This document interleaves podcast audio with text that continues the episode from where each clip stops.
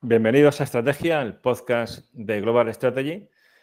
Soy Javier Jordán y hoy tenemos con nosotros a Josep Baqués, pero somos Javier y Josep del futuro, porque el episodio que vais a escuchar se grabó en diciembre de 2021 y en el momento en que estamos grabando esto, pues han pasado unos cuantos meses y hay una guerra entre Rusia y Ucrania. Y siendo este un episodio que habla sobre guerra justa y las teorías clásicas al respecto, las diversas categorías y demás, sería un tanto extraño que no hiciéramos alguna consideración a, la guerra entre Rusia y Ucrania. De modo que, Josep, por un lado, bienvenido, luego te daré de nuevo la bienvenida en el pasado, pero ¿qué nos comentarías sobre eh, la guerra entre Rusia y Ucrania, esa, agresión de rusa a Kiev y cómo encajaría esto en las categorías que luego van a escuchar? Sí, pues gracias Javier por la, por la presentación. Y en efecto, luego nuestros eh, amigos tendrán un, mucho más, digamos, tiempo de escucha de los matices que pueda haber. Pero, claro, lo que se plantea es una invasión militar en toda regla de, Rusia a otro país que es un país soberano, como es, como es Ucrania, y esto encajaría a la perfección en, en la primera justa causa, la justa causa basal que decíamos, de la guerra, que es la legítima defensa por parte de Ucrania. Y si hay legítima defensa por parte de Ucrania, pues significa que la hay porque hay una agresión que no procede por parte de Rusia. Como siempre decimos, tú sabes, Javier, los que podemos manejarnos en diferentes ámbitos del conocimiento que geopolíticamente, eso ya lo explicamos en otros lugares y demás, ¿eh? Rusia puede tener sus razones, seguro que las tiene, pero desde el punto de vista moral, desde el punto de vista de la teoría de la guerra justa, sería una guerra más que quedaría proscrita eh, por estos parámetros que a lo largo del podcast ya iremos comentando en qué consisten ¿no? y, el, cómo se forja esta teoría, eh, que tiene muchos siglos, digamos, de muchos siglos de existencia. Muy bien. Pues muchas gracias, Josep, y seguimos ya, ahora sí, con el episodio genuino. Un saludo.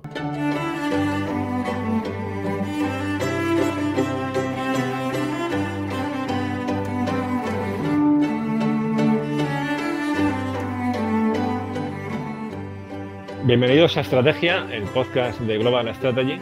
Soy Javier Jordán y hoy vamos a hablar sobre teoría de la guerra justa. Y para tratar este tema tenemos con nosotros a Josep Baqués, que ya es un conocido del podcast porque hizo el episodio sobre geopolítica de China y aparte es miembro del equipo de, Global Strategy. ¿Qué tal, Josep? Muy buenas. Hola, buenas tardes, Javier. ¿Qué tal? Muy bien. Hoy traemos un tema de fondo de los estudios estratégicos. Como sabemos, los estudios estratégicos Analizan el comportamiento estratégico de los estados, sus relaciones con otros estados, en particular en contexto conflictivo. Por eso los estudios estratégicos se centran particularmente en el empleo de la fuerza o amenaza de empleo de la fuerza. Y esto también incluye, lógicamente, en muchos casos la, la guerra. Sin embargo, los estudios estratégicos no ven la guerra como algo deseable, todo lo contrario, el la guerra es el infierno en la tierra. Y Kenneth Wolf, en su libro El hombre, el Estado y la guerra, dice, preguntarse por quién ha ganado una guerra es como preguntarse quién ganó en el terremoto de San Francisco. Una filosofía predominante en los estudios estratégicos es el realismo, pero no es la filosofía exclusiva. Caben otras interpretaciones filosóficas y una de ellas es la teoría de la guerra justa. De hecho, no es extraño ver en los manuales de estudios estratégicos un capítulo dedicado a esta cuestión, a cuestiones de ética y conflictos armados o directamente a la teoría de la guerra justa. Bien, pues para tratar este tema hemos invitado a Josep Baqués, que eh, tiene una doble perspectiva en su trayectoria académica. Por un lado es especialista en estudios estratégicos y al mismo tiempo, durante años, ha desarrollado otra línea de investigación que es teoría política. De hecho, su tesis doctoral fue sobre esta segunda vertiente de teoría política. Y dentro de ella se escribe esta teoría política de la guerra justa, las teorías clásicas de, la guerra justa. De hecho, Josep tiene un libro monográfico dedicado a esta cuestión, publicado por la editorial Thomson Aranzadi sobre la teoría de la guerra justa. Y, a un nivel pues, más divulgativo, más, más concentrado, más breve, tiene publicado también en Global Strategy un análisis sobre la teoría de la guerra justa. Muy bien, Josep, pues ¿cómo abordamos esta cuestión? ¿Por dónde te parece que empecemos? Pues se puede empezar desde un punto de vista quizá más cronológico, aunque quizás sin entrar en tantos detalles, simplemente para marcar el terreno de cara a conocer la evolución de la teoría. Y quizá también se podrían hacer algunas reflexiones básicas, pero por eso mismo fundamentales, en relación con lo que tú planteabas hace un momento, ¿no? Es decir, em, hasta qué punto la teoría de la guerra justa está legitimando las guerras o no tanto. Mi sensación es que no tanto, pero esto habrá que justificarlo a lo largo de la exposición. Sí, porque es que eh, expresado de, una, de forma eh, simple, esa idea de la guerra justa da la impresión de que, de que una guerra puede ser algo eh, beneficioso, deseable, ¿no? y, y, y, yo creo que tú lo vas a explicar ¿no? ahora mejor y con más profundidad. Pero la mayor parte de los autores lo ven como una situación de último recurso, como un mal, mal tal cual, eh, pero que a veces es inevitable. O sea que esto en ningún caso se trata de, de, legitimar, ¿no? O sea, o de hacer más digerible eh, o deseable políticamente un conflicto armado. Sí, mira, aquí en el fondo lo que ocurre, si, si quieres empezamos así a nivel ya conceptual, aquí lo que sucede es que históricamente em, los planteamientos que se llevaban a cabo como aproximación hacia la guerra se basaban sobre todo en el realismo. El realismo no es una teoría que diga que la guerra es justa, pero es una teoría que explícitamente admite que no va a entrar en las cuestiones morales. Entonces, plantea la guerra como una situación de facto, que acaba siendo pues, una última ratio, pero es verdad que una ratio en las relaciones entre Estados. El realismo, por tanto, por una vía indirecta, por omisión, si quieres, venía a legitimar las guerras Tú has dicho muy bien que Kenneth Walls es muy escéptico. Bueno, es absolutamente escéptico. De hecho, en el libro que tú indicabas, él se propone encontrar caminos hacia la paz. Pero, y podríamos poner otros ejemplos de realistas. ¿eh? Recuerdo que Morgenthau, por ejemplo, fue investigado en la Segunda Posguerra Mundial por oponerse a la guerra del Vietnam y es otro de los padres del realismo.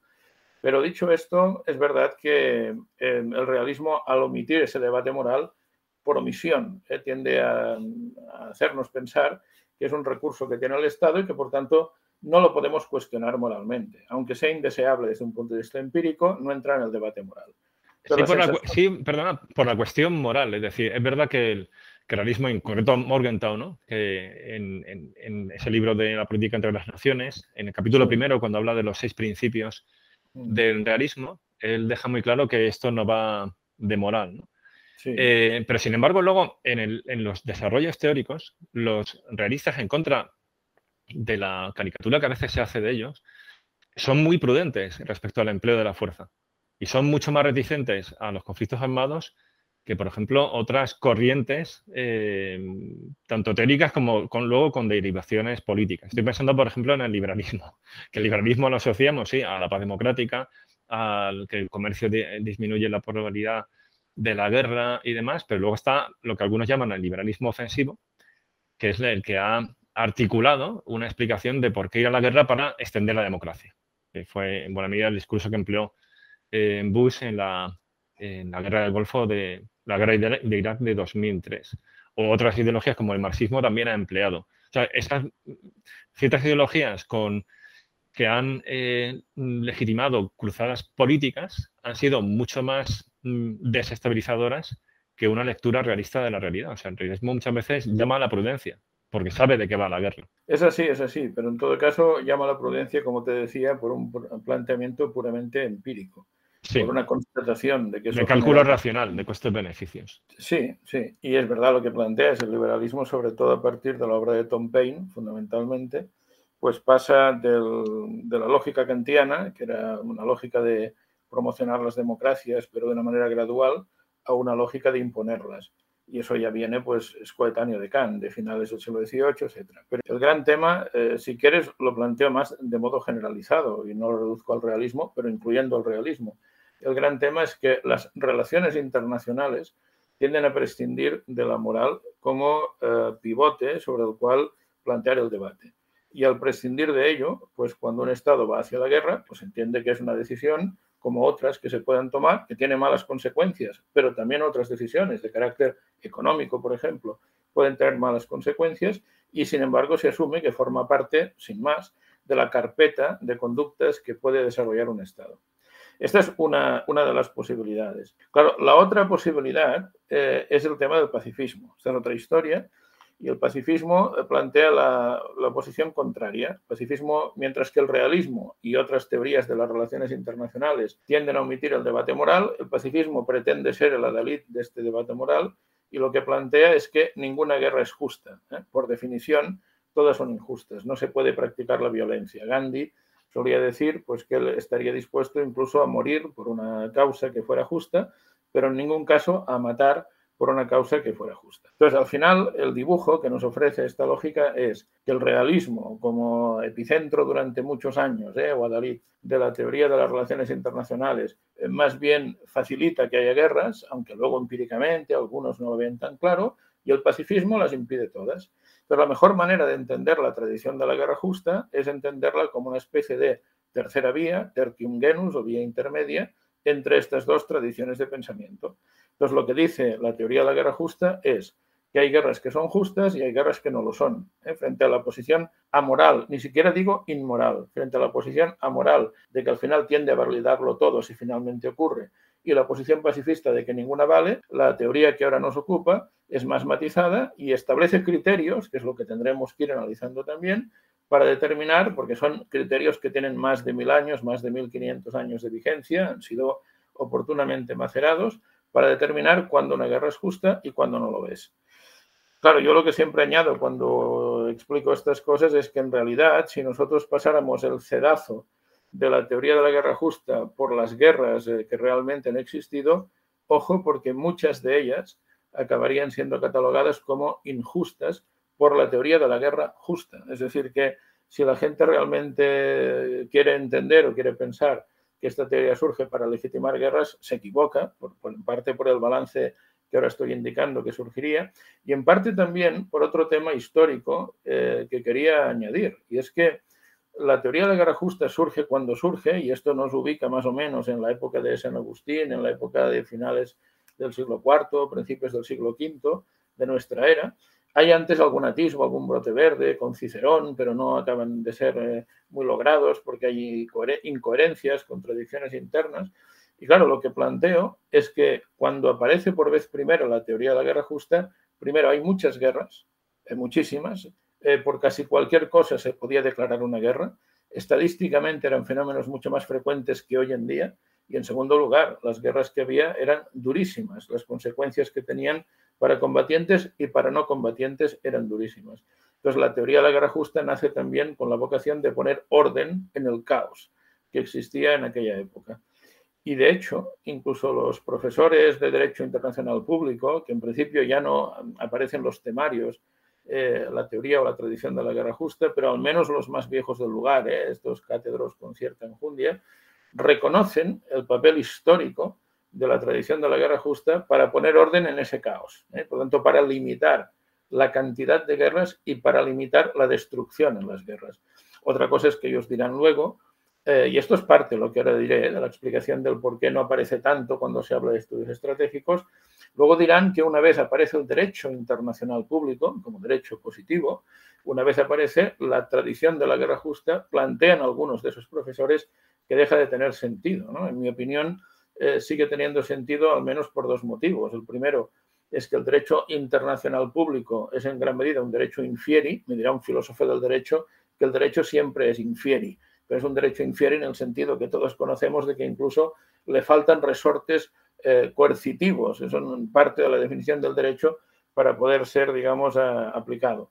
Y luego también porque precisamente porque tiene todavía poco recorrido el derecho internacional público, en algunos de sus preceptos, en la propia Carta de Naciones Unidas, se aprecia ¿eh? que parte de los eh, criterios de la tradición de la guerra justa han entrado y otros no. Y no lo digo porque tengan que entrar todos, lo digo porque en mi opinión el debate, el debate sigue abierto. Luego quizá cuando avancemos en la exposición veremos algún caso, incluso medio anecdótico, en que si, si los próceres de Naciones Unidas hubieran leído más o hubieran leído simplemente a los clásicos de la guerra justa se hubieran evitado quizá algunos debates que fueron larguísimos, quizá de 30 años, pienso en el concepto de agresión indirecta, que tiene que ver con una teoría agustino-tomista, igual luego aparece, y, era un tema que estaba resuelto, digamos, en la suma teológica o incluso en las cuestiones in heptateuco desde hacía muchos siglos. ¿no?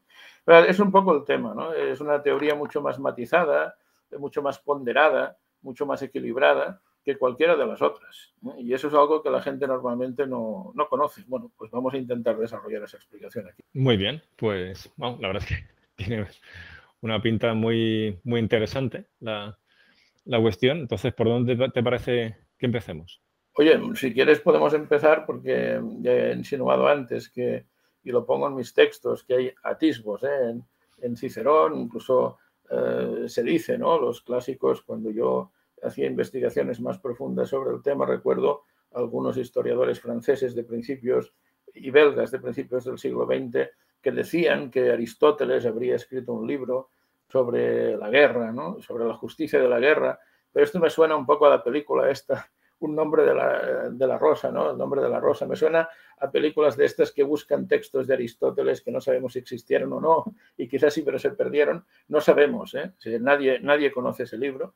Y entonces lo que hemos ido picoteando de Platón o de Aristóteles no es nada satisfactorio. Al final, en aquella época, Platón, por ejemplo, eh, estaba muy en contra de las guerras que se planteaban entre polis, porque Platón consideraba que era mundo helénico, que veneraban a los mismos dioses, las concebía como guerras civiles, aunque fueran estados o ciudades-estado independientes, pero Platón estaba absolutamente a favor de la guerra contra los persas, ¿eh? por tanto, no se atisba ahí un criterio moral que te sirva para distinguir qué es justo y qué no.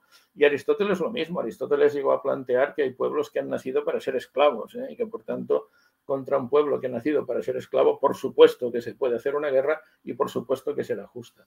Y bueno, Cicerón ya en la época romana le ocurre tres cuartos de lo mismo. En algún momento sí que plantea pues que las guerras justas son aquellas que se llevan a cabo en legítima defensa, que veremos que es el criterio basal en la obra de San Agustín y Santo Tomás. En algún momento plantea esto, pero en otros momentos Cicerón también plantea que las guerras que desarrolla Roma ofensivamente siempre son justas. Hombre, ¿cuál es el argumento? Cicerón, el argumento para él es que Roma traslada civilización a terceros y que por tanto cualquier país derrotado por Roma, en el fondo y a la larga, se beneficiaría de la derrota, valga la expresión, pero hay que entenderla en el contexto ciceroniano, y que por tanto eso es justo. Entonces Cicerón llega a decir que una guerra puede ser justa por los dos lados. Claro, el país que se defiende, como se defiende, eso es justo, pero como Roma cuando ataca transporta o traslada civilización, también es justo. Claro, una teoría de la guerra justa difícilmente puede basarse en argumentos, eh, digamos, tan etéreos ¿no? y, tan amplios. Después te decía que quizá, y hay cierto consenso ¿eh? en, lo, que ahora te planteo, la tradición de la guerra justa, como tal tradición de pensamiento que se proyecta hasta hoy, pues empieza con San Agustín. Lo que pasa es que los criterios de San Agustín, y los que luego defenderá 850 años después Santo Tomás, son prácticamente idénticos y Santo Tomás en la Suma Teológica cita a San Agustín. ¿eh? Por tanto, y esto creo que también es relevante para que nuestros oyentes entiendan que es una teoría basada en el derecho natural y que por tanto es muy estable en el tiempo. no es que a, eso, iba. O sea que con, los filósofos griegos y, con Cicerón, lo que no tenemos son unos criterios universales que, que permitan calibrar si una guerra es justa o no, sino que depende de quién la está librando, ¿no? Y con el con, nos encontramos ya unos criterios universales dentro de un marco eh, cristiano. Claro, claro, es eso. Em, eso y, que luego, en mi opinión, lo que ocurre también es que en las obras de Platón y Aristóteles y el propio Cicerón, precisamente se, mezcla mucho el, realismo, si quieres tú, en versiones pues, muy primigenias, muy primitivas, pero se mezclan intuiciones más basadas en la razón de Estado. ¿eh? La razón de Estado no es un criterio de la teoría de la guerra justa. Otra cosa es que los estados tengan derecho a hacer una serie de cosas que iremos planteando, pero como tal no es un criterio. Para Platón, para Aristóteles, para Cicerón sí es un criterio. Eh, y bueno, y lo que comentabas de Cicerón, de que las guerras de Roma sí que eran justas porque era una forma de eh, ampliar la civilización, es que incluso suena eso que antes eh, decía del, del liberalismo ofensivo de que el propio hecho de, de, extender la democracia ya daría legitimidad a una guerra porque mm, consistiría en derrocar a un tirano para que la población pues, esté más segura, con lo cual lo que está exportando es seguridad. ¿no? O sea, sería una forma de legitimar un, conflicto desde esos parámetros eh, ideológicos y, teóricos. Sin duda, sin duda. Y además la idea subyacente sería pues, que si haces guerras y consigues expandir la democracia, bueno, la república sería, con las palabras de la época y en aquel contexto histórico, el mundo terminaría siendo un mundo más pacífico, pero es lo mismo que estaría detrás, como planteas, de esas lógicas institucionalistas liberales que llegan a nuestros días. ¿eh? Bueno, y que en el eh, siglo XIX fueran el motor de, las guerras coloniales, o sea, del imperialismo de, las potencias coloniales del siglo XIX. O sea, es extender la civilización. Sí, son, son cosas matizadamente diferentes que se pueden relacionar. Una cosa es el argumento eh, digamos, de, Tom Paine, de ese liberalismo, de que en el fondo vamos a buscar un mundo más pacífico, y otro es el argumento que, insisto, hay vasos comunicantes, pero no es exacto, uno es idéntico, de que vamos a extender la civilización a otros países para que se beneficien de nuestra cultura, de nuestra forma de ser. Ahí puede estar implícito que quizá no haya guerras en el futuro, habría que verlo, pero en todo caso, son argumentos que desde luego van a ser explícitamente descartados, fíjate bien, explícitamente descartados por la tradición de la guerra justa. Por tanto, pero además de una forma descarada, ¿eh? cuando lleguemos a Vitoria, pero mm, no creo que sea bueno tampoco dar saltos, ¿no? Mejor que lo planteemos. No, sí, sí, vamos a ir poco a poco, pero vamos, que ya nos quedamos con la tecla para ver esos contrastes. Claro, claro, claro. Es tradición, eh, digamos, greco-romana, que luego tiene ciertas reverberaciones, aunque evidentemente con, eh, con diferencias en la época colonial o incluso no, tan lejos en nuestros días, porque esta cuestión se ha planteado a veces eh, en las últimas décadas y que contrasta con el núcleo teórico de esa teoría de la guerra justa de, de San Agustín y de Santo Tomás. Y luego, pues, con lo que, con lo que ahora vas a comentar también de la, de la Escuela de Salamanca. Pues, pues muy bien. Entonces, siguiendo o un poco el, el hilo conductor, por tanto, es histórico. Eh, ¿Pasamos entonces ya a Agustín Hipona o...? Sí, y además se puede hacer una explicación integrada de San Agustín y Santo Tomás, porque como decía, varían poco sus tesis. Entonces, como hay que ir a lo conceptual, podemos hacerlo conjuntamente. ¿no? Y bueno, el, tema es el que planteabas al principio también, de que ciertamente hay un dilema moral, porque en la guerra se mata y en la guerra hay destrucción y además estos autores son cristianos y por tanto hay que ver cómo consiguen eh, encajar esas piezas en el puzzle. En realidad, cuando hablamos de las justas causas, los motivos por los cuales una guerra puede ser justa, eh, San Agustín parte de tres justas causas que son las mismas que asume la Suma Teológica Santo Tomás. Si acaso el debate que se plantea en el mundo académico, muy fino, es si hablaríamos de una justa causa principal, que ya adelanto que sería la legítima defensa, y de dos derivadas de esta justa causa principal, eh, que ahora explicaremos cuáles son, o si realmente, en vez de hablar de una más dos, hablaríamos de tres justas causas diferenciadas. Pero esto es un debate academicista que tampoco nos llevaría en este momento a ningún sitio. Lo importante es que la principal, sin duda, la matriz de todo es la legítima defensa. Eh, esto es muy interesante porque Santo Tomás, por ejemplo, la Suma Teológica plantea que, claro, estamos atacando el quinto mandamiento, no matarás, eh, de una forma muy explícita, y hay que buscarle una justificación. Y él plantea para justificarlo la doctrina o la teoría del doble efecto, ¿eh? lo llama así, y la tesis que él defiende es la misma, que al final, fíjate bien, nutre a los códigos penales en la relación entre personas cuando hablamos de la eximente de legítima defensa. La idea es que matar es injusto si yo tengo como objetivo matar a alguien. Trasladado a un tema de una guerra, pues ir a la guerra es injusto si yo soy el que lanza la ofensiva. ¿eh? Lo dejamos de momento así. Luego hablaremos ¿eh? de guerra preventiva, pero luego estos autores ni lo plantean todavía lo de la guerra preventiva. Pero en cambio, eh, la lógica de la doctrina, el doble efecto es, si yo en vez de querer matar a alguien, lo que busco es defenderme, pero la única opción que tengo para defenderme es matar a ese alguien, esa defensa puede ser legítima, puede ser justa. Entonces, de hecho, cuando Santo Tomás habla de la guerra justa en la suma teológica, Recuerdo perfectamente que el encabezamiento del título correspondiente es de cuándo no es pecado guerrear. Es decir, él sigue planteando que normalmente la guerra es pecaminosa, pero él se propone indicar en qué circunstancias no es pecado guerrear. Pues la primera de las circunstancias, aplicando esta doctrina al doble efecto, es defenderme. Si no tengo más remedio para defenderme que hacer daño a los demás, si no me dejan otra opción, si el daño puede ser la vida del otro por la mía, yo tengo obligación de preservar la mía. Esta sería la lógica fundamental.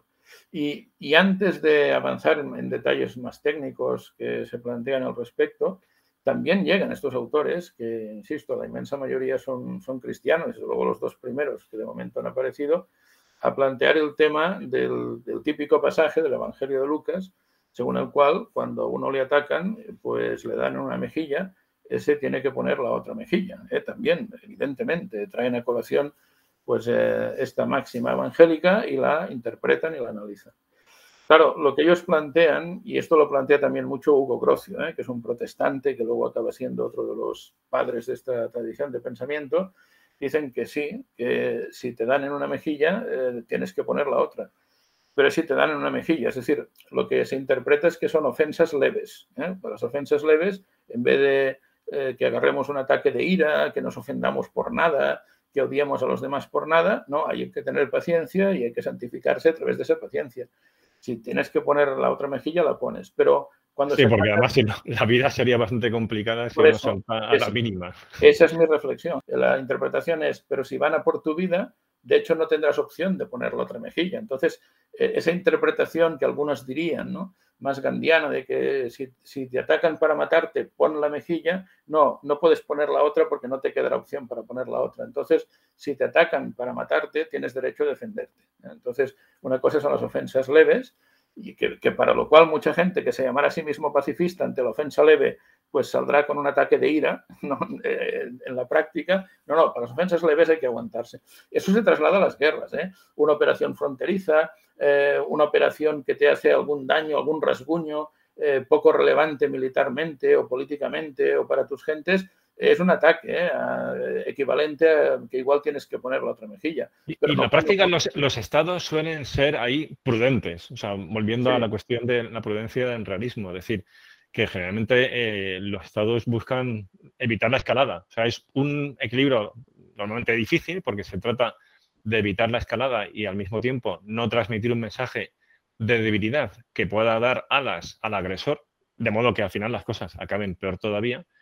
Eh, pero, en efecto, el no, entrar al trapo continuamente, porque entonces es que a la mínima crisis la situación se descontrolaría. O sea, en la práctica política real vemos que esto está también ahí eh, presente, o sea, que es muy normal que los estados, eh, en una situación de rivalidad o un tema que hemos trabajado, ¿no? los dos, de, zona gris, cuando ya la zona gris se va, pasando va pasando al negro, los dos, aunque, aunque esté muy enconada esa, esa enemistad, tratan de evitar la escalada del conflicto armado. Sí, aunque de nuevo estamos en el dilema del principio de la charla. Muchos estados lo harán por un criterio de cálculo racional. Sí, sí, no, no moral, sino más bien un cálculo estratégico de costes-beneficios, por, el carácter desastroso que tiene la guerra. Es decir, que la guerra, eh, como comentabas al principio, ha sido la, realmente la normalidad histórica y además unas guerras bastante, bueno, pues un poco aficionado a la historia militar y, y la historia militar antigua, aunque no sea un especialista, para ver lo despiedadas que eran esas guerras y lo normalizada que estaba la barbarie. Eh, pero eh, en nuestros días, por progresión moral y al mismo tiempo por el carácter cada vez más destructivo de las armas, y por tanto el, ese hecho donde antes decía ¿no? que las guerras pierden todos, pero es que ahora mismo en las guerras mm, se pierde a gran escala eh, cualquiera que se, se, implique en ella, una guerra sobre todo convencional, entre grandes potencias, hasta el punto de que podría poner en peligro a la humanidad. Entonces, se ha ido moderando esa eh, conducta internacional, sí, por un elemento de desarrollo eh, moral, si queremos verlo así, en algunos casos, en algunos regímenes hay también motivos para dudar de ello, pero sobre todo de, cálculo estratégico por el carácter tan altamente destructivo que tiene la guerra. Sí, sí, en efecto. Y, luego, eh, de hecho, volviendo a la máxima del Evangelio, que es interpretada por la teoría, aún hay un segundo argumento muy interesante para conciliar eh, los criterios de moralidad con la posibilidad de ir a una guerra. Y el segundo argumento es también muy lógico. Se dice, bueno, tú puedes poner la mejilla, es decir, aceptemos pulpo como animal de compañía. Puedes poner la mejilla, interpretemos, eh, digamos, eh, de esta manera la máxima evangélica. pero la puedes poner siempre y cuando, si tú te dejas matar, digámoslo así, poniendo la mejilla, cuando van a por ti, eso no tiene consecuencias eh, para terceros, consecuencias negativas para terceros. Entonces, el ejemplo que podríamos poner es si una persona es un padre de familia, del cual dependen hijos menores de edad, que dependen de su manutención para el padre, quizá también la mujer, depende de la época, de la circunstancia, de la sociedad, igual no tiene derecho a poner la mejilla, aunque esa fuera la interpretación, la contraria a la que estábamos planteando aquí. Claro, trasladando esto, ceteris paribus, a una lógica estatal, estamos en las mismas. Es decir, una persona a título individual podría poner la mejilla, pero un gobernante puede poner la mejilla. Gobernante tiene la obligación de defender pues, a una sociedad, a una persona, a un grupo de personas, una civilización, territorio, de cualquier ataque enemigo. Por tanto, igual no es legítimo que ponga la mejilla, aunque esa fuera la interpretación de las cosas. sí, porque tiene una responsabilidad que también es eh, trasladable, por ejemplo, a la cuestión del perdón. O sea, a título individual, la moral cristiana, o sea, ya que estamos hablando de ese marco cristiano, eh, bueno, pues pide el perdón ¿no? de, los enemigos, ¿no? Porque, bueno, porque, por porque socialmente es mucho más fácil la vida eh, si hay una lógica de perdón y luego porque el, rencor envenena, ¿no? El, corazón de las personas. Pero la autoridad política tiene que, eh, utiliza, a ver, no otra lógica, ¿no? Pero sí eh, tiene que hacer cumplir la, ley y la justicia. Es decir, lo que a título individual eh, es válido moralmente, trasladado al ámbito eh, del gobernante, podría dar lugar al caos, a que no se cumpliera la, no se cumpliera la ley. Es decir, ahí tienes una responsabilidad que trasciende lo que puedes hacer a título individual. Pues sí, está bien entendida la lógica, es lo que subyace a los argumentos eh, cristianos en general em, cuando se defiende la plausibilidad de una guerra en, legítima defensa. Hay que decir que esto además ha sido trasladado a la Carta de Naciones Unidas, como sabemos bien, el artículo 51.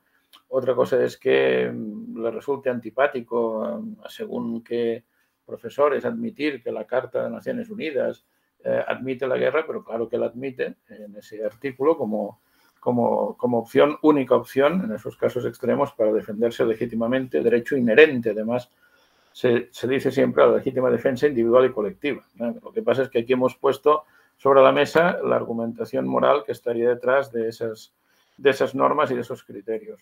Entonces, la justa causa inicial es esa.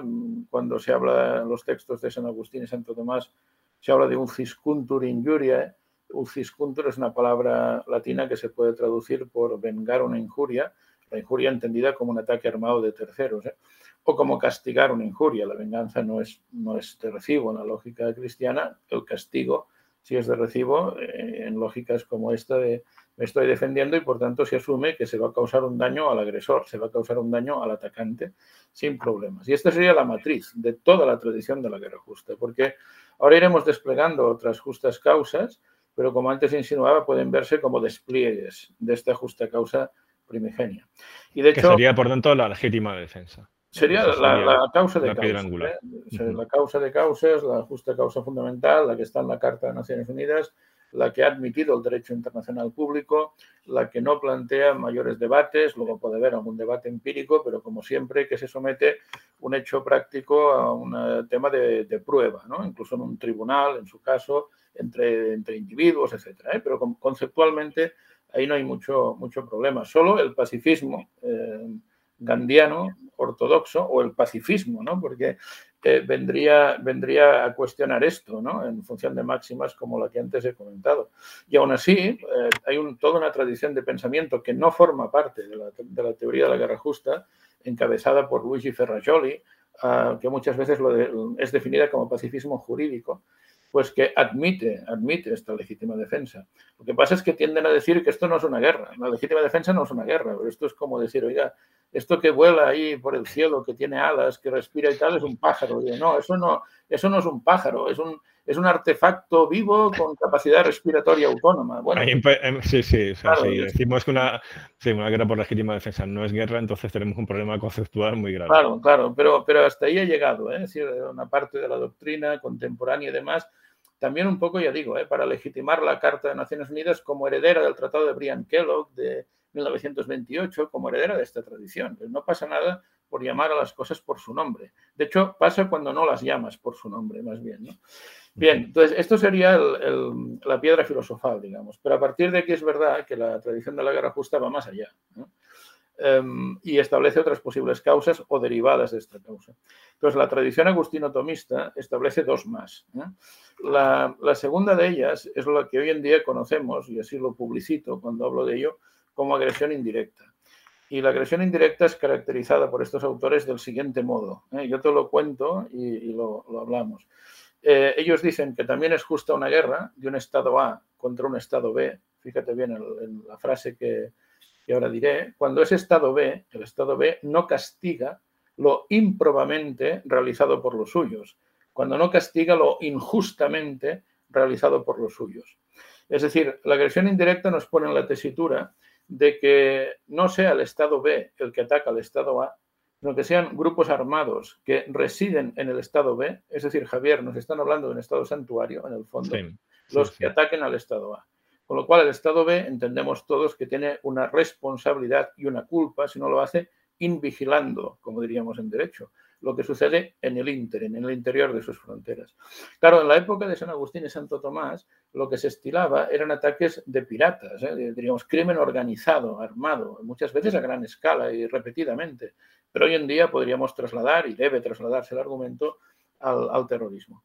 Y aquí es donde yo ponía énfasis en que, un poco con ironía, eh, si Naciones Unidas y los próceres de Naciones Unidas trabajaran más en la tradición de la guerra justa, ahorrarían un poco de tiempo, porque esta teoría está expuesta en San Agustín y Santo Tomás hace 1500, hace 800 años, y resulta que el debate se plantea en sede de Asamblea General de Naciones Unidas porque se trataba de establecer un concepto y la Asamblea General inaugura el debate sobre qué hacer con esto en 1945 y llegan a un cierto consenso en 1974, en diciembre de 1974, 30 años después, ¿no? Podían haberse ahorrado 29 años yendo directamente a los textos de los clásicos trabajando sobre esa base, porque al final lo que estipula el concepto de la ONU de agresión indirecta es muy parecido a lo que estaban más que insinuando San, San Agustín y Santo Tomás.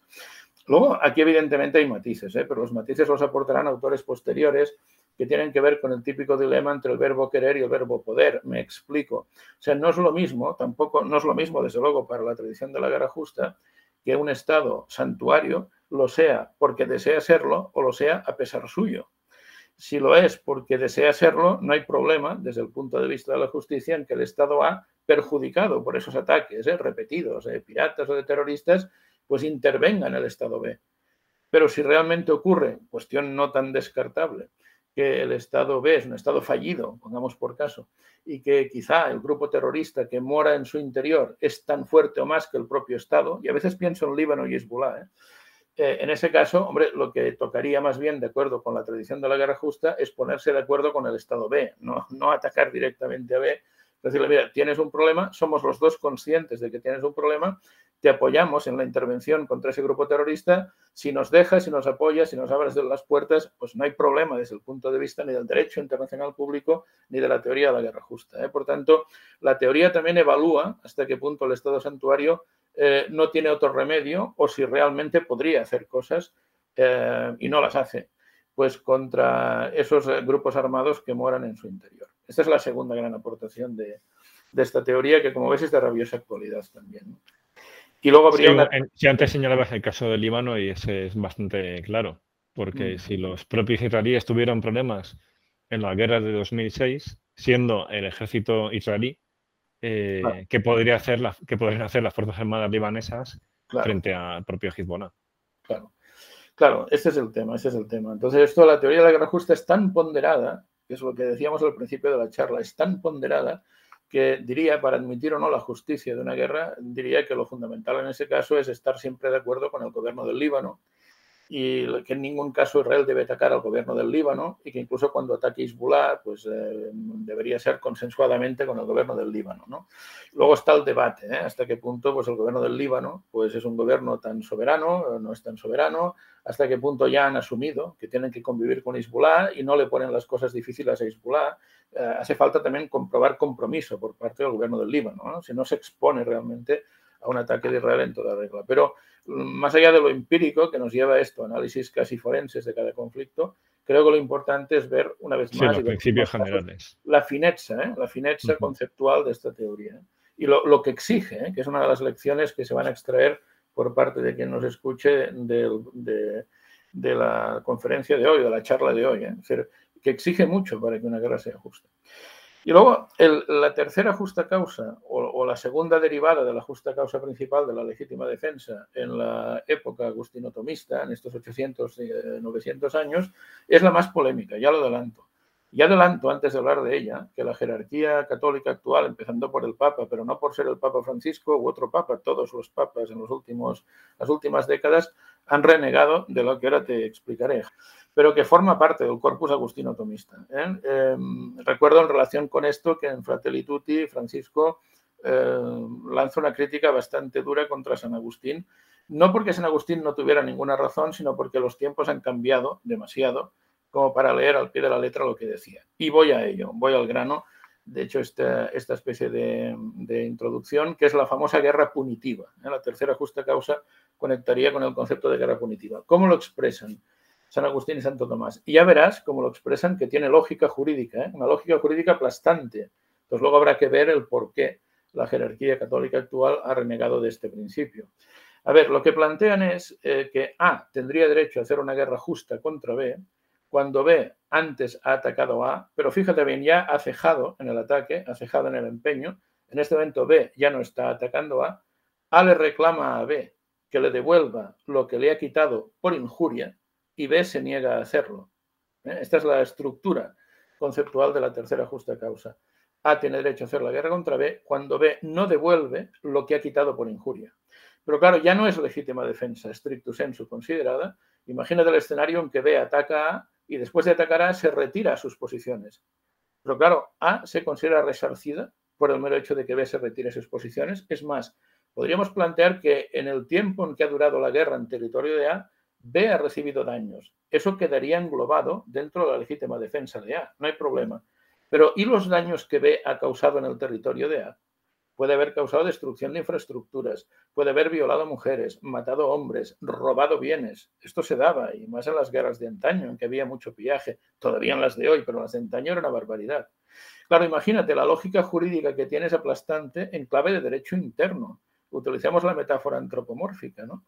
Si alguien ataca la casa de un vecino, entra dentro para robar, viola a la mujer del vecino, agrede al hijo del vecino, el vecino reacciona, medio le pega una paliza, legítima defensa, y el ladrón se va, pero cuando se va, se va llevándose las joyas, ese vecino atacado entenderá que su derecho está resarcido por el mero hecho de que no le hagan nada a los tribunales porque le ha pegado eh, al atacante, le ha pegado al agresor, e incluso supongamos que el agresor luego acaba en la cárcel, pero entenderá que su derecho está resarcido por el hecho de que el agresor acabe en la cárcel, seguramente pedirá una indemnización por los daños causados a su mujer, a su hijo, a su inmueble, por los bienes robados. Pues lo que hace la teoría de la guerra punitiva es trasladar esto a la relación entre estados. es justo que un Estado haga una guerra, pero fíjate que es una guerra dos, no es legítima defensa, es una guerra diferida. Es justo que lo haga siempre y cuando la haga para recuperar lo que le han quitado por injuria. Bien, ¿cuál es el, problema que esto plantea y el problema que detectan los papas en la actualidad? Bueno, el problema es el típico que se plantea en la sociedad actual cuando eh, no hay una instancia eh, que pueda tomar estas decisiones y cuesta medir, cuesta medir eh, en, qué consigue, en qué consiste la indemnización. Hay sociedades que, por ejemplo, la sociedad gitana, por ejemplo, mantiene, el otro día había por televisión en un programa, pues una de estas lógicas, mantiene criterios en muchas ocasiones de aplicar una ley del talión, que tendría que ver con cierta lectura del derecho natural, al margen de lo que digan las sentencias de los tribunales de cada estado. Y por tanto, si la familia o el clan X ¿eh? ha matado al primo del patriarca del clan Y, pues habría una especie de guerra punitiva eh, que se podría cobrar la vida de un personaje del otro clan para nivelar la situación. Pero claro, ¿cuál es el problema? Entonces entramos en un dilema muy técnico de si una víctima es el primo del patriarca y los otros van y matan al hijo del otro patriarca, pues ya tampoco es exactamente lo mismo y a su vez nacería un derecho de los segundos agraviados porque el hijo del patriarca es algo más preciado que el primo del otro. ¿no? Estas lógicas trasladadas a una, una, dialéctica de guerras entre estados son terriblemente peligrosas. Es difícil medir esto. ¿no? Y además, es, que esa, es que esa es la cuestión. O sea, yo entiendo la, la lógica de, de, los clásicos ¿no? a plantear la legitimidad de ese tipo de guerra porque asume, bueno, algo que también suena en el realismo, que es la anarquía internacional, la falta de una autoridad eh, internacional que imponga, o sea, que haga cumplir el derecho.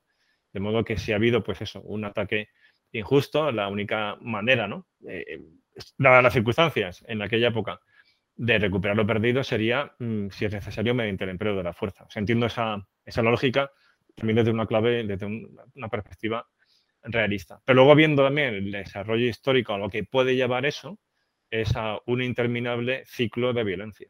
Con lo cual entiendo también los reparos que, que se plantea en la actualidad, ¿no? También por, por, por, cómo conocemos la historia. O sea que en ese sentido es lógico que haya una evolución en la, en la doctrina, ¿no? Incluso en la doctrina eh, cristiana. O sea, hay un autor, John Henry Newman, que habla de que, que esa doctrina pues va ensanchándose como lo hace un río. O sea, que el origen de, de, los ríos generalmente es pues un, a veces incluso un manantial o un pequeño eh, cauce, pero que cuando llega a la desembocadura, pues aquello se, se, ha ampliado, ¿no? Porque es parte, ¿no? De, también del desarrollo de las ideas, pues que se, va, se van viendo nuevas caras y eso se va enriqueciendo.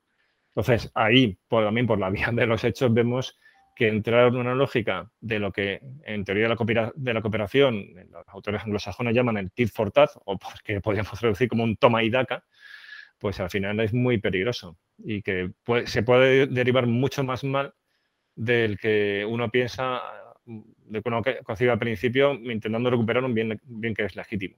Sea, que, que entiendo ¿no? también ese, ese desarrollo posterior. Claro, la, la, base del problema es la misma para todas las justas causas, es decir, en, en todos los casos la tradición de la guerra justa plantea opciones para los estados asumiendo que no hay una autoridad lo suficientemente coercitiva a nivel mundial que lo pueda imponer, pero la lógica es que en el fragor de una legítima defensa, pues no debes o no tienes por qué bajar los brazos y rendirte. Bueno, recordemos lo que hemos comentado de la mejilla, de la autoridad que uno tiene, de la responsabilidad aneja. Y en cambio, en el caso de la guerra punitiva, se entiende que, ojo, ¿eh? o sea, eh, jurídicamente, moralmente, de alguna forma estamos beneficiando al agresor, pero, pero que si le diéramos demasiadas alas al agredido, en efecto, daríamos muchas posibilidades de que el agredido se convirtiera a su vez en agresor. ¿eh? Y tendríamos esta especie de círculo vicioso del que sería realmente muy difícil salir. Pero bueno, eh, es, una, es un parámetro que los papas mismos, cuando lo plantean, no dicen que San Agustín no dieran el blanco. Dicen que en aquella época, en que además las guerras eran muchas, ¿eh? antes lo hemos dicho, había muchas más guerras que ahora y por motivos mucho más nimios que los de ahora, pero es verdad que eran guerras entre colectivos o comunidades también mucho más pequeños, mucho menos armados, con armas mucho menos letales, y que a su vez, por ser pequeños, a la que veían demasiada sangre, la tendencia natural es, también por lógica, vamos a retirarnos de aquí, vamos a buscar una salida honrosa, porque corrían un riesgo muy evidente de desaparecer. En la situación actual, esto se podría, evidentemente, eh, se podría salir de los parámetros lógicos y podríamos llegar a situaciones demasiado comprometidas. Bueno, y, y, también un poco por bajar a la realidad de nuestros días, ¿no? Porque ya la teoría yo creo que es fundamental y, y, este podcast va, este episodio en concreto va de teoría, pero un poco para, para visualizar esto, pues es la, eh, en buena medida lo que vemos que ocurre entre Israel y, y Hamas. O sea, es un toma y daca continuo, que uno puede encontrar una lógica final de disuasión, es decir, eh, tú me pegas uno, pues yo te doy cinco para que, y, y, a, la, y a, la, siguiente te doy incluso diez, ¿no? Como una manera de eh, generar una disuasión acumulativa, que la llaman uh -huh. algunos autores israelíes. Pero es que la lógica también de Hamas es más de lo mismo. Entonces, uh -huh. lleva a ciclos de, de violencia, pues eh, sí, con altos y bajos, pero continuos. Y al final, pues, donde todos pierden. Sí, y aún así, bueno, tampoco, no sé si vamos a también ver otras, otras teorías y demás, pero en esta, de la guerra punitiva, sin ánimo de enzarzarme en ello, ¿eh? porque te digo, es una que acaba siendo muy descartada, pero cuando otros autores posteriores a San Agustín y Santo Tomás la han defendido, también la han defendido por la parte, eh, digamos, que tiene eh, más disuasoria, porque esta guerra, eh, la guerra punitiva, también sería un mensaje para el futuro, para otros que quisieran lanzar agresiones y que dijeran, bueno, yo voy a agredir a un país vecino, pero voy a intentar hacerlo en un raid, un ataque rápido, luego me retiro otra vez al interior de mi frontera y por tanto ya no pueden emplear la legítima defensa, porque ya estoy otra vez de vuelta en mi territorio. Entonces, para evitar esta tendencia, esta tentación, también ha sido defendida la guerra punitiva. Si se sabe que lo que va a suceder es que el que agrede a un tercero, aunque se retire a sus posiciones, a posteriori es merecedor de algún tipo de castigo, en el futuro habrá menos tentaciones de llevar a cabo este tipo de raids. Te lo digo, Javier, para que veas que, aunque parece un criterio muy duro y seguro lo es, no faltan razones, ¿eh? incluso. No, no, tiene, tiene lógica, o sea, no, no, que no es nada fácil, o sea, esto no es blanco y negro, porque ciertamente si el otro se va de rositas, eh, pues es que no tiene, no tiene incentivos eh, para no repetir la misma acción. Exacto, exacto. Entonces, sí, pero, o sea, totalmente. A la vez, si entramos en esas lógicas de, de toma y daca, eh, es difícil evitar las. No, no, seguro. la espiral de violencia. no, tiene una, no, tiene una, solución fácil. O sea, que con esto no, estoy cargando contra ella.